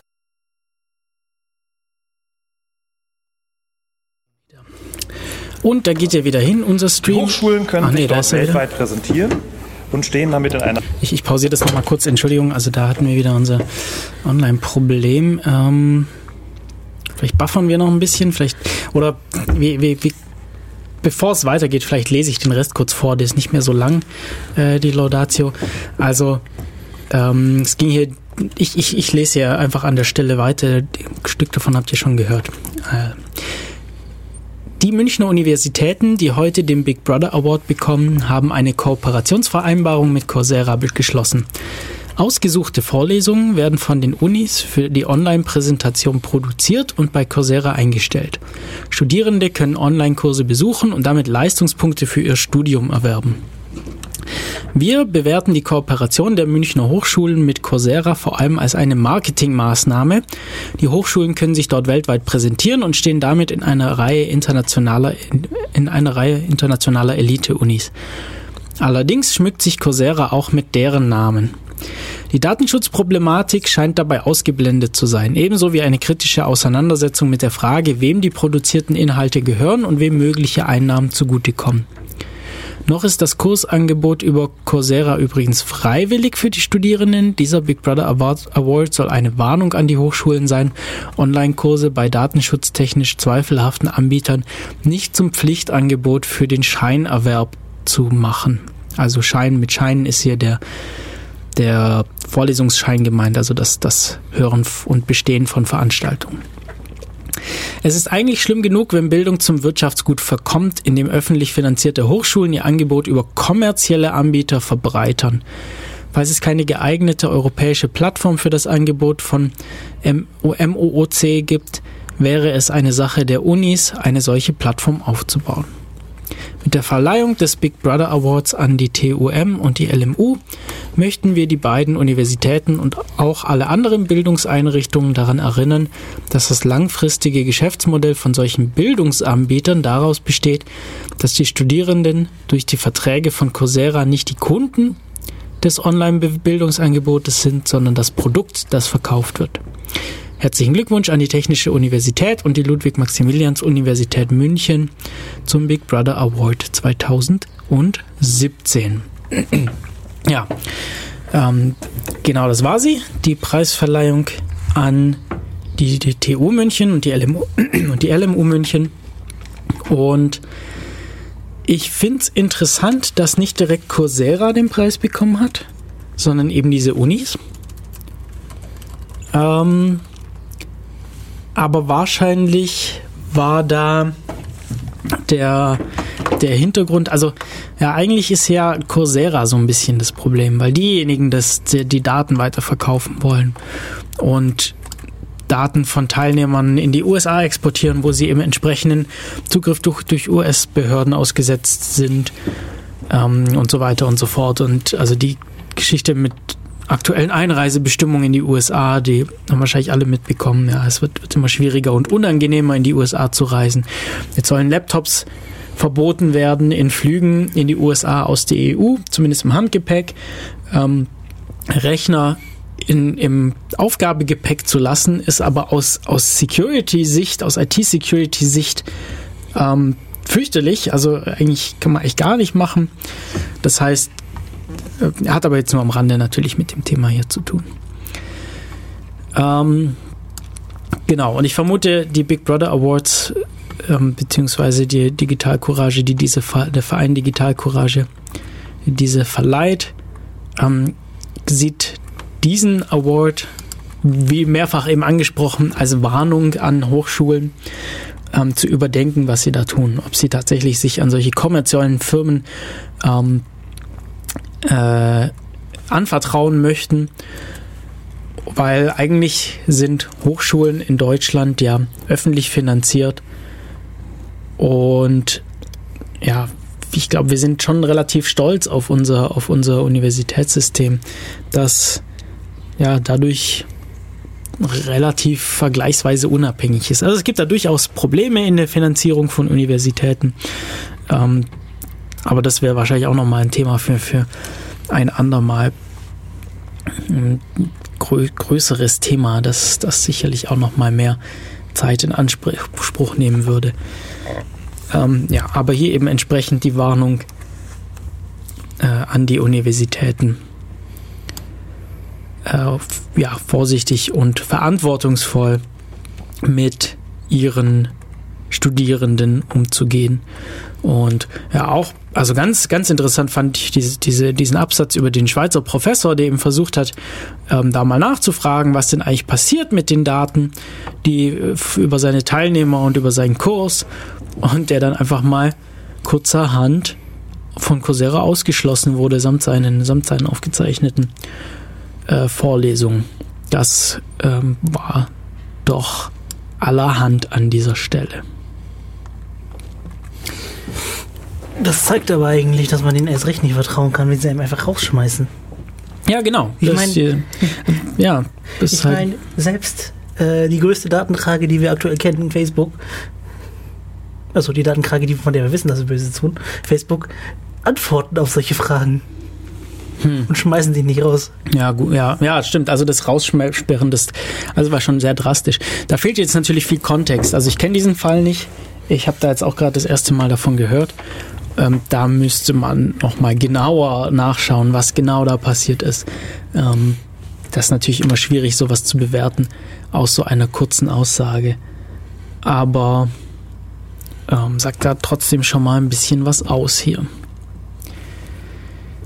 Ja, wollen wir mal zusammenfassen, was wir bisher gehört haben. Also wir haben angefangen mit der Preisverleihung für die türkisch-islamische Union der Anstalt für Religion e.V., die für, die Aus, für das Ausspionieren von ähm, deutschen Staatsbürgern und beziehungsweise überhaupt Leuten, die versucht haben, die ähm, äh, ihre Religion in Deutschland auszuüben und allem, was da noch mit dran hing. Dann ging es, glaube ich, weiter. Ich glaube, da haben wir über Bitkom gesprochen ähm, für die für das Lobbying gegen Datenschutz und und für und, und das unreflektierte Propagieren von, von Big Data äh, ohne Rücksicht auf Verluste sozusagen. Äh, dann Ursula von der Leyen hat stellvertretend für die Bundeswehr für, ähm, für das Projekt der Cyberbundeswehr bekommen. Übrigens gibt es ja auch noch die Cyberwehr, das ist mir dazu auch noch eingefallen, die freiwillige Cyberwehr. Hast du davon gehört? Ne, nicht. Das, ich weiß gar nicht, das ist jetzt wieder so ein bisschen äh, in der Versenkung verschwunden. Ähm, und zwar war die Idee, dass, dass Firmen freiwillig ihre, also IT-Security-Firmen freiwillig ihre Dienste dem Staat sozusagen zur Verfügung stellen, ähm, um so Cyber oder ich sage, ich, sag, ich bin jetzt auch schon voll in diesem Cybersprech drin, um so IT-Security ja, Notfälle praktisch zu behandeln. Ja? So eine Art freiwillige Feuerwehr, bloß eben für den Cyberraum. Ähm, und ich habe keine Ahnung, was daraus geworden ist. Muss, muss man vielleicht auch mal wieder nachschauen. So, und äh, jetzt gerade gehört hatten wir noch die Laudatio für eben die TU München und die LMU München. Und äh, es gab noch zwei weitere Preise. Da gehen wir jetzt so kurz drüber. Da wollen wir uns jetzt nicht mehr die ganzen Laudatios anhören, vor allem weil wahrscheinlich auch der Videostream wieder nicht funktionieren würde, selbst wenn wir das versuchen würden. Ja, in der Kategorie Arbeit bekommt die PLT, Planung für Logistik Transport GmbH, den diesjährigen Big Brother Award. Und zwar haben sie ein Gerät, mit dem man Personal tracken kann, minutengenau und unterbrechungsfreie Spurenverfolgung, also von, von Außendienstmitarbeiterinnen und Mitarbeitern. Also einer, einer Totalkontrolle der Beschäftigten. Die müssen, es, die müssen also dieses Gerät, die Beschäftigten, die Außendienstmitarbeiter müssen dieses Gerät bei sich tragen und werden dann mit GPS ähm, ja, genau getrackt. Und alles ist nachvollziehbar, wo sie sich bewegt haben, was, was sie gemacht haben. Äh, Echtzeitortung äh, ist, da, ist da mit dabei, kann also genau schauen, was alle Mitarbeiter gerade machen. Und ja, die Rüge mit diesem Big Brother Award hier ist eben, das ist zum einen sinnlos, also minutengenaues Tracking, da gibt es nicht so einen richtigen Anwendungsfall, warum man das unbedingt braucht. Und es ist aber herabwürdigend für die für die Mitarbeiter, die, die, äh, die sich dieser Prozedur unterziehen müssen. Und es führt eben auch so eine Totalüberwachung, wo wir natürlich absolut dagegen sind. Und ähm, für, für mich ist dieses Thema gerade relativ spannend, weil es verwandte Use Cases gibt, die natürlich äh, Tracking schon interessant machen. Also gerade privat möchte man vielleicht tatsächlich so Tracking-Anwendungen haben. Viele Leute benutzen es ja vielleicht zum Wandern, dass sie ihre, ihre Wanderrouten aufzeichnen oder beim Sporttraining, um, um zu analysieren, ja, wie, wie, wie schnell bin ich denn heute gejoggt, ähm, das ist das, wie ist mein Leistungsniveau und so weiter und so fort. Und da haben wir natürlich auch das Problem, dass äh, Daten übertragen wollen. Also wer hat, die, wer hat diese Daten dann? Das ist nämlich, das ist nämlich die große Frage an dieser Stelle ist, wer bekommt denn diese Informationen? Hier war das eben der Arbeitgeber und ich weiß jetzt nicht, ob vielleicht auch diese Firma, die diese, die diese Dienste anbietet, ob die vielleicht auch die äh, auf die Daten Zugriff hat, weil das wäre dann nämlich nochmal ein Schritt problematischer, ähm, obwohl das die grundlegende Idee schon, schon ziemlich problematisch ist. Äh, aber noch weitergehend ist eben, wenn dann eben ja, diese Firmen Zugriff drauf haben und unter Umständen diese Daten sogar auswerten dürfen, ähm, wie es bei, bei anderen Sachen, wie zum Beispiel Fitness-Trackern, auch durchaus schon vorgekommen ist, dass solche Informationen eben auch von den Kunden weiterverwendet werden. Und ja, aber andererseits gibt es eben diese, gibt es eben so Use Cases, also vielleicht bei Autos kann man sich das auch vorstellen, dass man irgendwie vielleicht wissen möchte, so ja, ist, ist mein Auto noch da, wo ich das erwarte? Also, ähm, dass ich vielleicht eine Benachrichtigung bekomme, falls, falls mein Auto ähm, die erwartete Region verlässt. Als Privatmensch ist das vielleicht aus Interesse oder aus, ja, ähm, Ich dachte, das ist schon mal passiert. Was meinst du, was ist passiert? Da, das Auto hat sich gemeldet, dass es nicht da ist, wo sein äh, Besitzer ist. Mhm. Und der Besitzer hat nicht mal bemerkt, dass das Auto gestohlen wurde und der Ja. Dieb wurde schon gefasst. Okay, kann sein. Habe ich, weiß ich jetzt gerade nicht, worauf du da anspielst, aber kann, vielleicht habe ich schon mal so, ah, wie auch immer. Also da, das wäre natürlich so ein Anwendungsfall.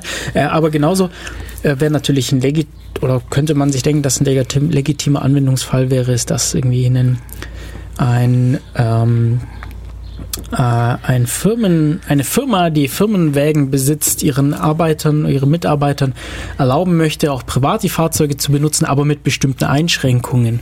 Oder Mietwägen dürfen eben nur mit bestimmten Einschränkungen verwendet werden. Und ähm, da würde sich natürlich so Tracking anbieten, um zu überprüfen, ob diese Einschränkungen eingehalten werden. Andererseits wollen wir natürlich nicht, dass ähm, die entsprechenden Besitzer oder Diensteanbieter die äh, die Vollverfolgung hier machen können, die, Voll die Totalüberwachung machen können. Und ähm, das interessiert mich deshalb so, weil das nämlich mein, mein Forschungsbereich ist, so etwas zu ermöglichen, ohne dass entsprechende Daten den interessierten ähm, Teilnehmern bekannt werden, sondern nur die Daten, die wirklich für die Kernfunktion da sind, nämlich zu schauen, ist das Fahrzeug da, wo es ist. Und nicht, wo es ist genau, sondern befindet sich es vielleicht nur in dem Gebiet, ähm, wo es sich aufhalten darf. Und wenn es, wenn alles okay ist, dann kriegen eben Arbeitgeber oder Mietwagenfirma oder Versicherung oder wer auch immer das einsetzen möchte, keine weiteren Informationen. Ähm, ja. So sieht's aus. Also, hier ging es um den Award für die PLT, Planung für Logistik Transport GmbH. Und der letzte ähm, Big Brother Award ging an die Pruzis AG, stellv äh, durch Jens Scholz, den Vorsitzenden oder Vorstand äh, dieser Prozis AG. Und da geht, die haben eine Software entwickelt, die Preisdiskriminierung ermöglicht. Ähm, und zwar untersucht praktisch diese Software, ähm, was ist der maximal mögliche Preis, den Kunden noch bereit sind zu zahlen, ohne dass sie einem abspringen. Also ähm, ist der Wert, äh, ist, ist der Preis der Ware jetzt nicht mehr darauf, Ausschlag, äh, darauf basiert, was diese Ware wert ist, sondern darauf, was die Kunden möglicherweise noch bereit sind zu zahlen. Und da haben wir, sind wir wieder im Bereich Big Data und Ausnutzung von privaten Daten. Und mit reinspielen tun da natürlich solche ähm, Kundenkarten und PayPal-Karten, äh, nicht PayPal, sorry, äh, Pay Payback-Karten und so, die es natürlich den entsprechenden Firmen viel leichter machen, die Gewohnheiten der Kunden zu überwachen und dann für solche, für solche Sachen auszunutzen. Das ist ja tatsächlich sehr interessant, äh, beziehungsweise ja so, wow. Also vorher haben sie es noch versucht mit, ja, wir, für, wir es ist alles billiger, weil sie Kundenkarte kriegen. Und jetzt wird es auch noch gegen uns verwendet, wenn Daten da sind. Ja, wer hätte das jemals denken können? Das ist, also, war zu erwarten, aber das ist schon so, wow, Ja. geil. Also nicht geil, ähm, aber Ja. Ich meine, sie können natürlich immer noch sagen, so ja, ist irgendwie hier ein paar Cent billiger, wenn du so eine Kundenkarte hast und du kriegst vielleicht irgendwelche Rückzahlungen, aber im, Pre- das rechnet sich halt für die. Also die würden das ja nicht machen, wenn sie da nichts davon hätten. Die machen das ja nicht aus Spaß. Ähm, die machen das, um die, an die Daten zu kommen, weil diese Daten wertvoll sind. Ja, so sieht's aus. Ähm, das war's mit den Big Brother Awards. Es gab da noch Pub Publikumspreis. Ähm, da durften praktisch das Publikum äh, abstimmen abstimmen, was, welchen von diesen sechs Pre äh, Preisen sie am wichtigsten fanden und gewonnen hat hier die Bundeswehr und stellvertretend dafür die Ursula von der Leyen für die massive digitale Aufrüstung äh, des Militärs. Ja. Ja, ja, ja. So sieht's aus. Das waren eigentlich unsere, das war unsere Rekapitulation der Big Brother Awards. Wer sich das Ganze nochmal im Detail anschauen möchte, entweder in geschriebener Form auf bigbrother.awards.de beziehungsweise auf dieser Webseite findet ihr auch die Aufzeichnung vom Livestream. Geht ein bisschen über zwei Stunden. Und da sind alle Laudatius drin und auch noch das Rahmenprogramm. Also da gab es so verschiedene weitere Events, äh, Musik-Events.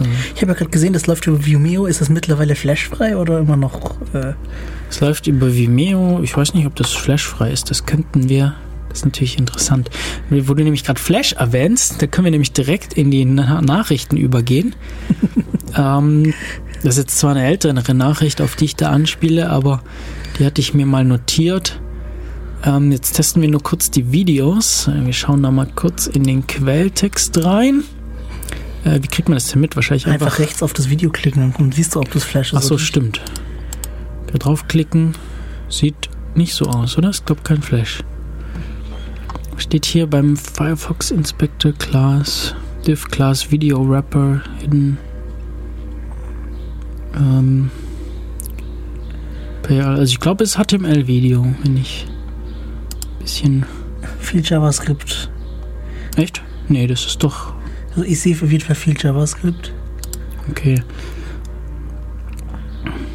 Hm, Naja, wenn wir es nicht rausfinden, kriegen wir es dann schon raus. Weil ich habe mal YouTube-Alternativen angeschaut und das letzte Mal, als ich es mir angeschaut habe, war ja Vimeo noch voll mit Flash. Hm. Ja, aber da tut sich langsam was. Also warum ist Flash problematisch? Äh, weil Flash ein Stück Software ist, das sehr, sehr häufig Sicherheitslücken hat. Und sich da auch nicht so richtig, also das glaube ich von Adobe, die die Flash äh, vertreiben, den, vor allem den Flash Player, also der, der Player hat eben entsprechende Sicherheitslücken. Ich glaube, wir sind mittlerweile einfach froh, dass Google das für die macht. Genau, die hatten da nicht so das Interesse daran, die, die, die sofort das Sicherheitskonzept zu überarbeiten. Also äh, da gibt es einfach regelmäßig Sicherheitsprobleme. Und wahrscheinlich auch Sachen, die sie nicht, ich bin da jetzt nicht so super drin in der Flash Security, aber auch Sachen, die, die sich nicht, vermutlich nicht so leicht beheben lassen. So grundlegende Probleme. Und ähm, deshalb wird ja von vielen Leuten irgendwie auch gewünscht, dass Flash mal ausstirbt und das ersetzt wird durch modernere Technologien, nämlich zum Beispiel HTML5-Videos. Ähm, und es gab ja, gab ja früher noch viele Webseiten, die irgendwie komplett aus Flash bestanden. Und Gibt's immer noch. Gibt's immer noch, ja. Furchtbar. Ja, ähm, die News dazu ist, dass äh, ich suche das hier gerade mal kurz raus. Und zwar beinhaltet das gleich zwei Sachen. Äh, ist wie gesagt schon ein bisschen älter, nämlich von Anfang April. Äh, deshalb vermutlich nicht mehr so relevant. Ich hoffe, irgendwie alles gefixt. Aber Skype hat ähm, bösartige Werbung geschaltet gehabt, die Fake Flash Updates ähm, verteilt. Ah, Mhm. jetzt. Ja, ich benutze Skype im- als Web, äh, im Web-Skype. Mhm. Äh, das hat keine Werbung. Ah, was? Hast du die geblockt oder hat es keine? Ich- Vielleicht ist es automatisch geblockt. Ich Ja, das vermute ich nämlich. Dass, ähm, genau, da sind nämlich zwei Sachen mit drin. Zum einen diese Flash-Sache, wobei Flash-Update, okay, wenn es den Flash-Player nicht mehr gäbe, dann würde man den auch nicht updaten müssen. Ja, dann ist alles gut. Also das ist jetzt natürlich keine Unsicherheit in äh, keine keine äh, Unsicherheit im Flash-Player im, selber. im Flash-Player selber, sondern äh, ja so sozusagen ein bisschen Social Engineering, um Leute dazu zu äh, zu, äh, Ja, das, Pro das Problem, das wir mit Werbung wieder diskutieren. Du kannst mit, über Werbung halt schon einiges an unsicheren Scheiß verteilen. Ja, und du sprichst jetzt genau das an, worauf ich ra raus wollte. Genau. Ähm, Werbung, ja, also es gibt ja den großen Streit drum. Ähm, müssen Leute sich Werbung anschauen? Also wenn man sich irgendwie, weiß nicht, verschiedene Webseiten, Bild und Bild.de und, und andere Webseiten, die, die ähm, wollen praktisch, dass Leute, Besucher dieser Seite die Inhalte nur dann sehen können, wenn sie sich auch die Werbung anschauen. Weil das natürlich denen ihr Geschäftskonzept ist, Werbung zu schalten. Und die Werbung ist aber dermaßen aufdringlich und furchtbar. Also ich, ich, ich, kann so Werbung nicht ausstehen. Ja, es ist, Kannst du nicht ausstehen, aber was mich halt mich mehr stört, ist halt wirklich, wer haftet für die Werbung, wenn die Werbung virenverseucht ist. Genau, also es ist natürlich nicht nur so, dass sie nervt, sondern sie kann auch Schadsoftware äh, ähm, mit sich bringen oder Exploits äh, ausführen und sonst was. Und das geht ja sogar zielgerichtet, weil die ganze, die ganze, die ganze, das ganze Geschäftsmodell der Werbeindustrie basiert ja darauf, dass sie Kundendaten oder Personen, persönliche Daten ausnutzen, um Targeted Advertising zu machen, also zielgerichtete Werbung. Ich kann mir also als Mehrwerbetreiber aussuchen, wen ich infizieren möchte. Ich kann vielleicht, kann mir vielleicht irgendwie eine Zielgruppe aussuchen, die nicht so technisch versiert ist für meine, für meine Social Engineering Attacks, die, die nicht so wahrscheinlich ist, dass, also die wahrscheinlicher ist, dass, dass sie darauf reinfällt, auf meine Tricks. Oder ähm, ich, ich suche mir irgendwie besonders reiche Leute aus, damit ich eine größere Gewinn, einen größeren Gewinn da haben kann. Und gut, Google hat da versucht, ein bisschen was dagegen zu, zu tun, indem sie sagen, sie machen automatisch Flash- Flashblocking. Hat die Werbeindustrie zumindest in, in Deutschland nicht so toll gefunden, aber es hat ein bisschen geholfen. Aber damit ist auch nicht gelöst. Du kannst auch mit äh, Bilddateien, JPEG, PNG und sonstigen ähm, Sicherheitslücken nutzen, um Code einzuschleusen. Das ist natürlich schön, dass Google da was dagegen tut. Andererseits sind sie auch Teil des Problems, weil äh, das Google-Werbenetzwerk ist einfach das größte der Welt und ja, ist aber die haben fast die ein sind sich Monopol mittlerweile. Sie sind ja sind, aber sie sind sich bewusst, dass das halt scheiße ist, wenn Werbung darüber, äh, wenn Genau, weil das schadet, das schadet ja den ihrem Geschäftsmodell. Genau. genau. Ähm, da, und, und das Schadsoftware-Problem ist nicht erst seit gestern da. Das, es gibt seit vielen Jahren diese Probleme und gibt immer wieder Fälle. Aber wenn irgendwie darüber diskutiert wird in Rechtsprechung und Politik, dann wird das immer so runtergeredet. Und das ist auch das, was mich so ein bisschen aufregt an der Stelle. Also wird, das wird einfach wegignoriert. Ähm, und früher, früher, ich weiß jetzt nicht, ob wir Nee, jetzt schon es- drüber Es gesprochen haben. erscheint den Leuten auch immer so unwahrscheinlich, dass ein Ja. Bild äh, Schadsoftware einschleust. Aber es ist halt nicht nur Bild, es ist halt Code, der da läuft. Ähm, da, da wird halt dynamisch was eingebunden und äh, das, ist, das ist das Problem. Und das kommt von Drittseiten und äh, Security wird praktisch dadurch umgangen, weil du willst ja eigentlich, willst du irgendwie verschlüsselte Verbindungen, die nur zu dem Server gehen, äh, dem du vertraust, nämlich der von deiner Bank, aber da wird da ja Code von woanders dann eingeschleust dynamisch, um diese Banken- Werbung zu schalten. Banken haben es, glaube ich, mittlerweile hingekriegt, dass sie alles nur von ihren eigenen Servern laden, Ja klar, da laden gibt's, lassen. das war jetzt Außer Bilder von Zertifizierungen, okay. die kommen dann von der Zertifiz- Zertifizierungsfirma. Okay, äh, auch nicht so toll.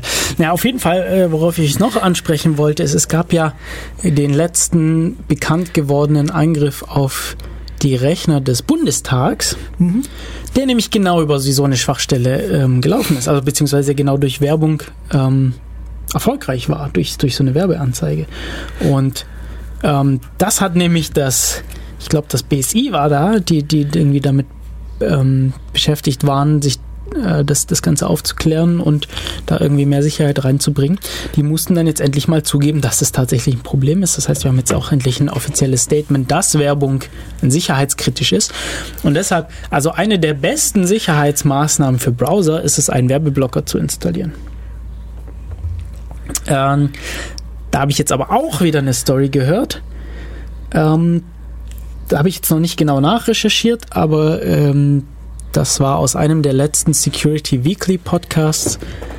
Äh, und zwar äh, über Technologien, wie man solche Werbeblocker-Erkenner austrickst. Also ähm, Webseiten, die eben versuchen zu erkennen, benutzt du einen Werbeblocker? Wenn ja, dann zeigen wir dir einfach die Seite nicht an. Ah, du hast gerade Bild.de versucht aufzumachen.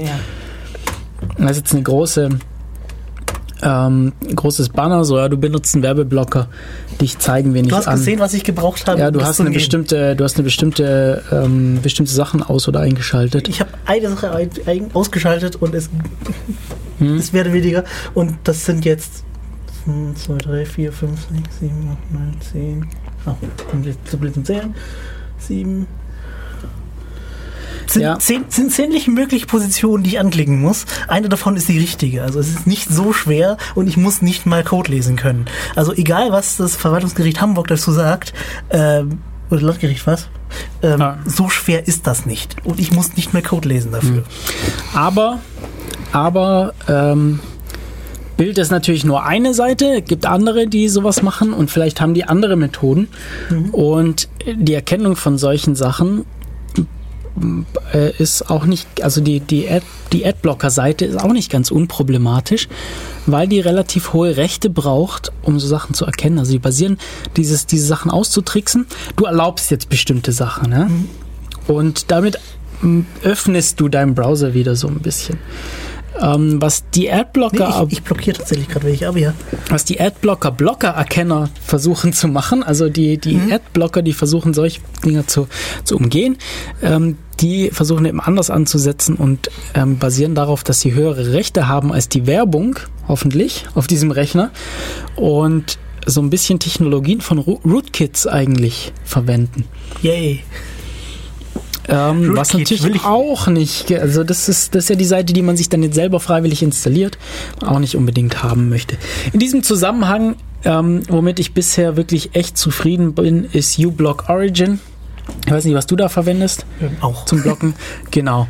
Ähm, weil die Werbeblocker sind da durchaus auch nicht alle, ähm, ja, nicht alle empfehlenswert, weil man interessiert, man installiert sich da halt Browser-Plugins, die ähm, ist natürlich, man muss sich da natürlich, muss dann natürlich hinterfragen, ob die wirklich das tun, was sie versprechen zu tun, beziehungsweise das Kleingedruckte lesen. Ähm, wie es in AdBlock Plus, glaube eins der, der beliebtesten Werbeblocker, die haben halt auch ein fragwürdiges, fragwürdiges Geschäftsmodell, in dem sie dann wieder den Firmen anbieten, so ja, oh, wenn du nicht ganz so aufdringliche Werbung machst, dann gib uns ein Was ja bisschen tatsächlich- Geld und, und wir. Was ja tatsächlich in Ordnung ist, weil ich finde, Ja. ich find Werbung, wenn sie richtig gemacht ist, nicht, nicht so problematisch. Schützt dich aber halt nicht vor dem Sicherheitsproblem unter Umständen. Also vielleicht versuchen sie das so ein bisschen einzugrenzen, was für Code und so da drin sein darf und überprüfen das vielleicht auch, aber man kann drüber Also, streiten. Bei, bei AdBlock Plus, ich habe es mir ja durchgelesen, ich habe hier beschäftigt, steht ja drin, ähm, du darf- darf nur eine bestimmte Fläche von deiner Seite einnehmen und darf nicht blinken. Hm. Also sollte statisch sein. Okay, und das verhindert jetzt mal keine Malware. So erstmal. Also das, so, ist, das so, bezieht sich so nur auf erstmal, das. so erstmal sind es höchstwahrscheinlich nur Bilder und Dings. Also kein, schon mit sind mal kein Flash. Ja, aber gut, du kannst ja auch Bilder einen Code ausliefern, der ein statisches Bild anzeigt. Da geht es ja wirklich nur darum, wie es aussieht, was da kommt. Das stimmt natürlich. Du kannst natürlich so Werbung auch mit JavaScript. Ich korrigiere. So Werbung wird nur mit JavaScript eingebunden. Tut mir leid. Ja. Das ist natürlich auch wieder so ein Ding. Also ähm, vielleicht muss man dazu erwähnen, es gibt natürlich auch die Möglichkeit, dass die Webseitenbetreiber ihre Werbung selber schalten. Ja? Also dass sie zum Beispiel Sponsoren haben, die sie dafür direkt bezahlen, dass sie Werbung schalten und sie dann die Banner entweder direkt von den, von den Sponsoren holen, wo sie wissen, was es kommt, oder ähm, die sogar selber auf ihre Server kopieren und die dann selber ausliefern. Und das ist natürlich nochmal eine ganz andere Sache. Das ist dann. Aber macht ja keiner. Oh, es gibt ein paar, die das machen, aber das ist natürlich die große Unterzahl. Ja. Ja. Ähm, Ach ja, eins der Regeln ist auch noch, äh, das AdBlock Plus hat, wisst, es soll nicht danach aussehen, als wäre es dein Suchergebnis. hm, okay, okay. Also es muss explizit dann als Werbung markiert sein. Ja. Das ist etwas, was nicht selbstverständlich ist für viele Seiten. Ja klar, weil du natürlich so Klicks provozieren kannst, wenn es Hm. so aussieht, als wäre das was, worauf ich klicken möchte und dann erst hinterher feststelle, oh, das war Werbung, dann ist es schon zu spät. Beziehungsweise vielleicht stell's auch nicht meistens- feststelle. Ich stelle es meistens dadurch fest, äh, wenn ich Werbung zulasse, dass ich, da- dass dann mein Werbeblocker sagt, ey, das ist eine Werbeblocker-Seite, die gerade deinen Klick tracken will. Ja, aber dafür braucht man eben die entsprechenden Plugins. Also unsere, meine Empfehlung trotzdem installiert euch einen sinnvollen Werbeblocker und den, den ich im Moment empfehle, ist einfach uBlock Origin. Was auch noch ganz schlecht, nicht ganz schlecht ist, ist von der Electronic Frontier Foundation der Privacy Badger. Wobei der nicht so viel blockt, wie ich, auch, wie ich mir erhofft hätte. Also der, der ist auch eher gegen Tracking, nicht so sehr gegen Werbung. Das ist eher so ein Nebeneffekt. Ja. Ähm, der ist aber, ich finde, der ist ein bisschen schwieriger zu konfigurieren und zu übersehen. Also uBlock Origin macht, ist bisher das Beste. Also blockt auch die meiste Werbung. Ich glaube, so ein paar Seiten, dass das, das, das uBlock Origin das einzige, das, das diese furchtbar aufdringliche Werbung auch wegkriegt. uBlock Origin ist auch sehr mächtig. Also ich habe das mir angeschaut, was es alles kann und es ist echt cool, was es kann. Hm. Ähm, was sollte ich jetzt sagen? Wer vertreibt es nochmal? Also, äh, uBlock Origin? Das ist ein GitHub-Projekt. das ist auf jeden Fall was, genau, das ist was, das ist was, ähm, was Unabhängiges. Die verfolgen da also keine geschäftlichen äh, Interessen, sondern, ja, so wie es aussieht, finanzieren sie sich durch Spenden. Und es ist komplett Open Source, ja, also man kann da mitentwickeln. Und deshalb auch die Empfehlung hier. Da stehen keine, da stehen keine kommerziellen Interessen dahinter. So, aber kommen wir mal zum nächsten Thema. Ähm, ja, machen wir dein Thema Komm, zuerst. kommen wir zu den aktuellen Themen erstmal, bevor wir, bevor ich, also ich habe noch einige der bisschen Name ältere. Programm, ja. Ja, Wanna Cry, Wanna Cry. Äh, man hat unter Umständen schon davon gehört. Und zwar ist es eine neue Ransomware, die seit einigen Tagen weltweit zehntausende Rechner la- lahmgelegt hat. Ransomware, das ist dieses Phänomen, das seit, weiß nicht, zwei Jahren oder so, schätzungsweise, keine Ahnung, jetzt meine Vermutung, ähm, aufgetaucht ist, dass das ist also Schadsoftware, ähm, sowas wie ein Trojaner, ähm, aber diese Ransomware ist, der, deren Modell ist eben, dass sie Dateien auf einem Rechner verschlüsselt und Lösegeld dafür fordert, diese wieder zu entschlüsseln. Also so, da ist ein richtiges Geschäftsmodell dahinter, nämlich der Erpressung und, und Lösegeldforderung. Und ähm, da, gibt, da gab es sehr viele in, über die letzten Jahre, aber WannaCry macht eben gerade Schlagzeilen, weil es also eine sehr große Verbreitung hat und insbesondere auch sehr kritische Rechner lahmgelegt hat. Zum Beispiel in Großbritannien eine ganze Reihe an Krankenhäusern Wow. Eine ganze Reihe an Krankenhäusern. Es gab schon einzelne, schon- gab schon früher einzelne Infektionen von Krankenhäusern. Ähm, teilweise haben die dann sogar dieses Lösegeld gezahlt, um, um da wieder an ihre Daten ranzukommen, weil denen nichts anderes übrig blieb. Äh, aber der, der Sonderfall hier ist eben, dass, dass so viele ähm, kritische äh, Infrastrukturen da jetzt befallen wurden. Und ja, es waren nicht nur Krankenhäuser, sondern auch ähm, Behörden und öffentliche Verwaltung und ähm, ja, alle möglichen Rechner. Wundert mich eigentlich, weil viele Verwaltungen tatsächlich sehr ähm, strenge, äh, mittlerweile sehr strenge ähm, Beschränkungen haben. Ja. Tja, da, äh, ja, es gibt halt immer irgendwie Fälle rein. So, ähm, was, was ist da bisher noch so bekannt? Also das Ganze verbreitet sich durch einen Exploit, der durch diese NSA-Leaks, die vor kurzem kamen, bekannt wurde. Ja? Also vor kurzem wurde ja äh, Security äh, oder Angriffstools von NSA und auch von der CIA geleakt. Äh, und und ähm, ja, äh, auf einem davon basiert. Das die sind auch gefixt, also das ist eine Windows-Schwachstelle. Die wurde auch schon im Mä- März gefixt, aber ähm, viele Leute updaten halt nicht regelmäßig. Und da sieht man mal wieder, man, man sollte eben da hinterher sein, seine Systeme auf dem aktuellen Stand zu haben, um solche Probleme zu vermeiden. Ja, da ist so ein kleines Problem, was so sich Windows gerade selber baut. Also Microsoft. Was denn? Die bauen Feature, also es gibt immer Feature-Upgrades und die sind zum Teil sehr schlecht getestet und die will dann plötzlich keiner mehr haben, Mm, weil ich- es dafür sorgt, dass der Rechner nicht mehr richtig funktioniert. Also es gibt dadurch, es gibt da sicherlich Ansätze für Kritik, aber soweit ich informiert bin, ich habe nicht viel Ahnung von Windows, aber soweit ich informiert bin, sind die Security Upga- Updates getrennt von den Feature Updates. Wenn du die Professional Edition hast, ja, bei der Ach Home so, Edition kannst, okay. hast du die Option nicht und was da öfters passiert ist, dass Leute einfach mal wochenlang kein Netzwerk haben. Okay, aber bei, gerade bei so Infrastrukturen wie Krankenhäusern und Behörden würde ich davon ausgehen, dass sie die Professional Editions haben. Genau aus diesem Grund sollten sie die haben. Ähm, oder halt auf, auf andere Alternativen äh, umbauen, was auch denkbar wäre. Linux, BSD, die da ganz andere Sicherheitskonzepte haben. Die sind Ähm, zwar auch nicht perfekt, aber ist eben, sind auch nicht perfekt, wollte ich gerade sagen. Da lässt sich natürlich auch diskutieren, ob das besser, schlechter ist. Ist schwierig, ist schwierig, da generelle Tipps zu geben. naja, ein Äh, Sicherheitsupdates sollten aber eingespielt werden. Also wenn euer Computer nicht auf dem aktuellen Stand ist, installiert, wenn möglich, wenigstens die Sicherheitsupdates. Ich glaube, man kann die auch manuell einzeln installieren. Auf Windows 10 nicht mehr. Nicht mehr, okay. Aber wenn man noch Windows 7 oder 8 hat, dann geht's noch.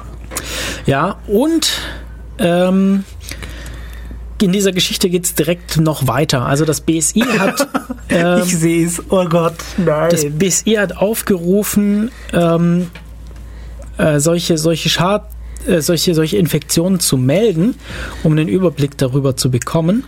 Und ähm, ja, man sieht hier so eine Infografik, da sind auch sehr viele Windows XP Rechner betroffen und Windows XP und sogar, ich glaube sogar noch NT. Ähm, und Windows XP wird ja nicht mehr unterstützt von Microsoft. Hat vor da gibt's, da gibt's keine Patches längerer mehr. Zeit, da gibt es keine Patches mehr. Eigentlich, Windows Vista ist auch rausgeflogen. Windows Vista ist auch, stimmt, Windows Vista ist auch rausgeflogen. Das ist hier gar nicht mit drin, das ist wahrscheinlich unter Others. Oder, Oder hier, auf der, Windows, oder hier auf der rechten Seite. Nee, das ist, glaube ich, Windows 10, was hier rechts drin ist. Hm, Das ist da unten. Achso, das hier, stimmt. Oder müsste, wenn dann schon 7 sein. Hm, Ja, stimmt, könnte 7 sein, ja. Das könnte 7 sein hier rechts. Also da fehlt so ein Stück von der Grafik leider. Ähm, genau. Deshalb jetzt hier noch weiter. Microsoft hat einen Sicherheitspatch für Windows XP rausgebracht. Was? Für, um gegen dieses, gegen diesen Exploit. Okay. Da, da, habe ich nämlich fast gedacht. Das- Also das, das war nämlich auch meine Reaktion. So Moment, äh, da wurde der Okay. Support Da, okay. beendet. Und okay, da muss die Bude ja richtig am Rennen sein. Genau, also das, da sieht man mal, wie, wie, wie ernst zu nehmen das ist. Also jeder, der sich so ein bisschen mit, mit Security beschäftigt und ähm, ja, so ein bisschen die Stories kennt, der merkt jetzt so ein bisschen, dass es wirklich ernst zu nehmen. Genau, also sie haben hier Windows XP ähm, ein Patch rausgebracht und ich glaube, das waren die einzigen jetzt hier noch Windows XP. Was mich in der Grafik bei der, von der BSI gerade eben ein bisschen gewundert war, eben auch, dass Nicht-Windows-Systeme da betroffen sind. Hm, sind sie? Ah ja, macOS 10. macOS, Linux. Wobei ich jetzt nicht genau weiß, was diese, was diese Infografik aussagt. Und Bild ist von Nature, also da ist jetzt leider kein Link zur Quelle. Äh, vielleicht ist es auch nur die Verbreitung von Betriebssystemen oder sowas. Das könnte natürlich auch sein, dass sie sagen so, ja, das ist so, so ist die Verteilung von aktuellen Betriebssystemen. In Behörden könnte sogar sein. Oder so. Also wir wissen jetzt nicht genau, was diese äh, Sache hier aussagt. Aber das Spannende eben auch, Windows XP wurde jetzt entsprechend sicherheitsgeupdatet. Ähm, ja. So, dann die Story ist aber noch nicht vorbei. Oh, Ähm, ein Sicherheitsexperte hat per Zufall entdeckt, so ja, diese, diese Malware versucht sich auf einer bestimmten URL, äh, versucht eine bestimmte URL abzufragen. Und diese Domain gibt es aber noch nicht, gab es noch nicht oder war noch nicht registriert. Dann hat er das einfach mal gemacht und ähm, hat festgestellt, wenn dieser, wo, dieser Trojaner äh, auf die eine Antwort bekommt auf die Sache, dann hört er auf und beendet sich praktisch behebt das Problem nicht. Also diese verschlüsselte Dateien bleiben verschlüsselt und die Lösegelderforderung bleibt bestehen. Ähm, aber er hört auf, sich weiter zu verbreiten und, und neue Sachen zu infizieren und so weiter und so fort. ähm, okay. hat das Ganze also jetzt so ein bisschen eingedämmt, die Verbreitung. Okay, das ist also. Vielleicht noch, noch kurz drauf, äh, ich habe jetzt die Seite schon geschlossen, aber ähm, dies, die Web, das ist auch insbesondere tückisch, weil sie den Leuten nur drei Tage Zeit gibt, dieses Lösegeld zu bezahlen. Und das Bezahlen, ich habe jetzt nicht, meistens ist es bei Ransomware, dass das in Bitcoin gezahlt werden muss. Und Bitcoin zu verwenden, finde ich jetzt nicht gerade trivial. Also ich bin selber auch schon ein paar Mal dran gescheitert, Sachen mit Bitcoin zu bezahlen, weil das einfach nicht, nicht so ganz einfach ist. Selbst für technisch versierte Nutzer. Und denen nur drei Tage Zeit zu geben, das zu bezahlen, ist ein bisschen kritisch. Nach diesen drei Tagen verdoppelt sich dann das, die Lösegeldforderung und ich glaube, nach einer Woche werden Daten dann unwiederbringlich gelöscht. Ähm, ja, das, das war's jetzt mit der Story. Okay. Es, Es regnet gerade ganz schön draußen, man hört das auch so ein bisschen übers Mikro, Oh je. ähm, aber Okay. äh, soll uns jetzt nicht weiter stören. Ja, wir haben nur noch fünf Minuten übrig. Ähm, hast du noch was? Nichts Technisches, aber gestern war der ES ESC, der Eurovision Song Contest. Ah, das ist das, was ISC heißt. Ich habe die ganze Zeit gefragt, irgendwelche, ähm, irgendwelche äh, äh, Schlagzeilen und Tweets mit ESC. Ich habe das irgendwie gar nicht auf dem Schirm gehabt. Gab es Ja, da äh, was Interessantes? Was Interessantes, ähm, so wie jedes Jahr. Der deutsche Song ist grottig gewesen. ähm, wir haben erstaunlicherweise sechs Punkte gekriegt Okay. und sind damit nur Vorletzter. okay. Ähm, gewonnen hat Portugal. Ähm, Ich fand den jetzt nicht so geil. Und ähm, Israel ist zum letzten Mal dabei.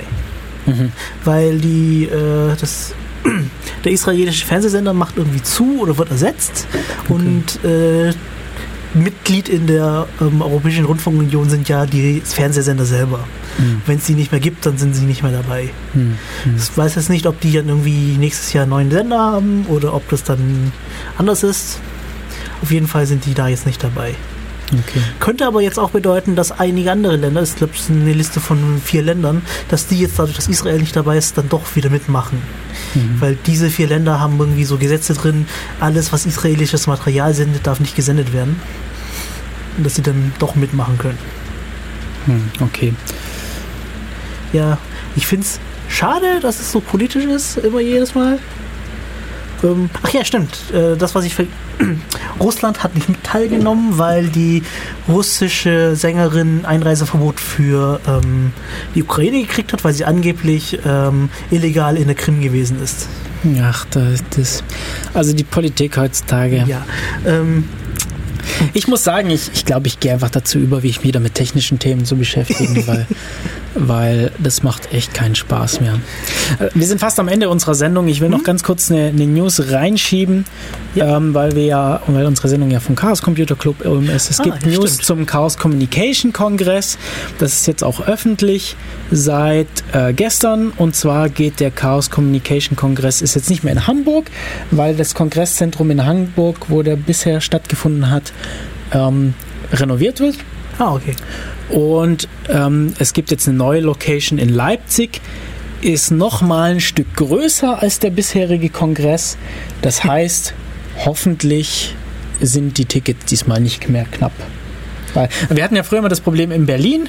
Ja, waren wir im, im, am Alexanderplatz, ähm, im, äh, weiß nicht mehr, wie das hieß, CC, nee, CCU ist am Ulm. Ähm, auf jeden Fall dieses Kongresszentrum in Berlin war einfach zu klein geworden. Es gab einfach, man hat einfach keine Tickets mehr dafür bekommen. Ähm, dann sind sie nach Hamburg umgezogen, wo das Ganze größer war. Ähm, und die Location fällt jetzt eben weg. Und jetzt wird's, aber auch da gab es dann schon Ticketknappheit. Ähm, wo alle Leute überrascht waren plötzlich. Ich weiß gar nicht, was die Teilnehmerzahlen, aber die Zahlen, Teilnehmerzahlen so sind, aber das ist schon enorm. Die Besucherzahlen vom, vom ähm, Chaos Communication Kongress.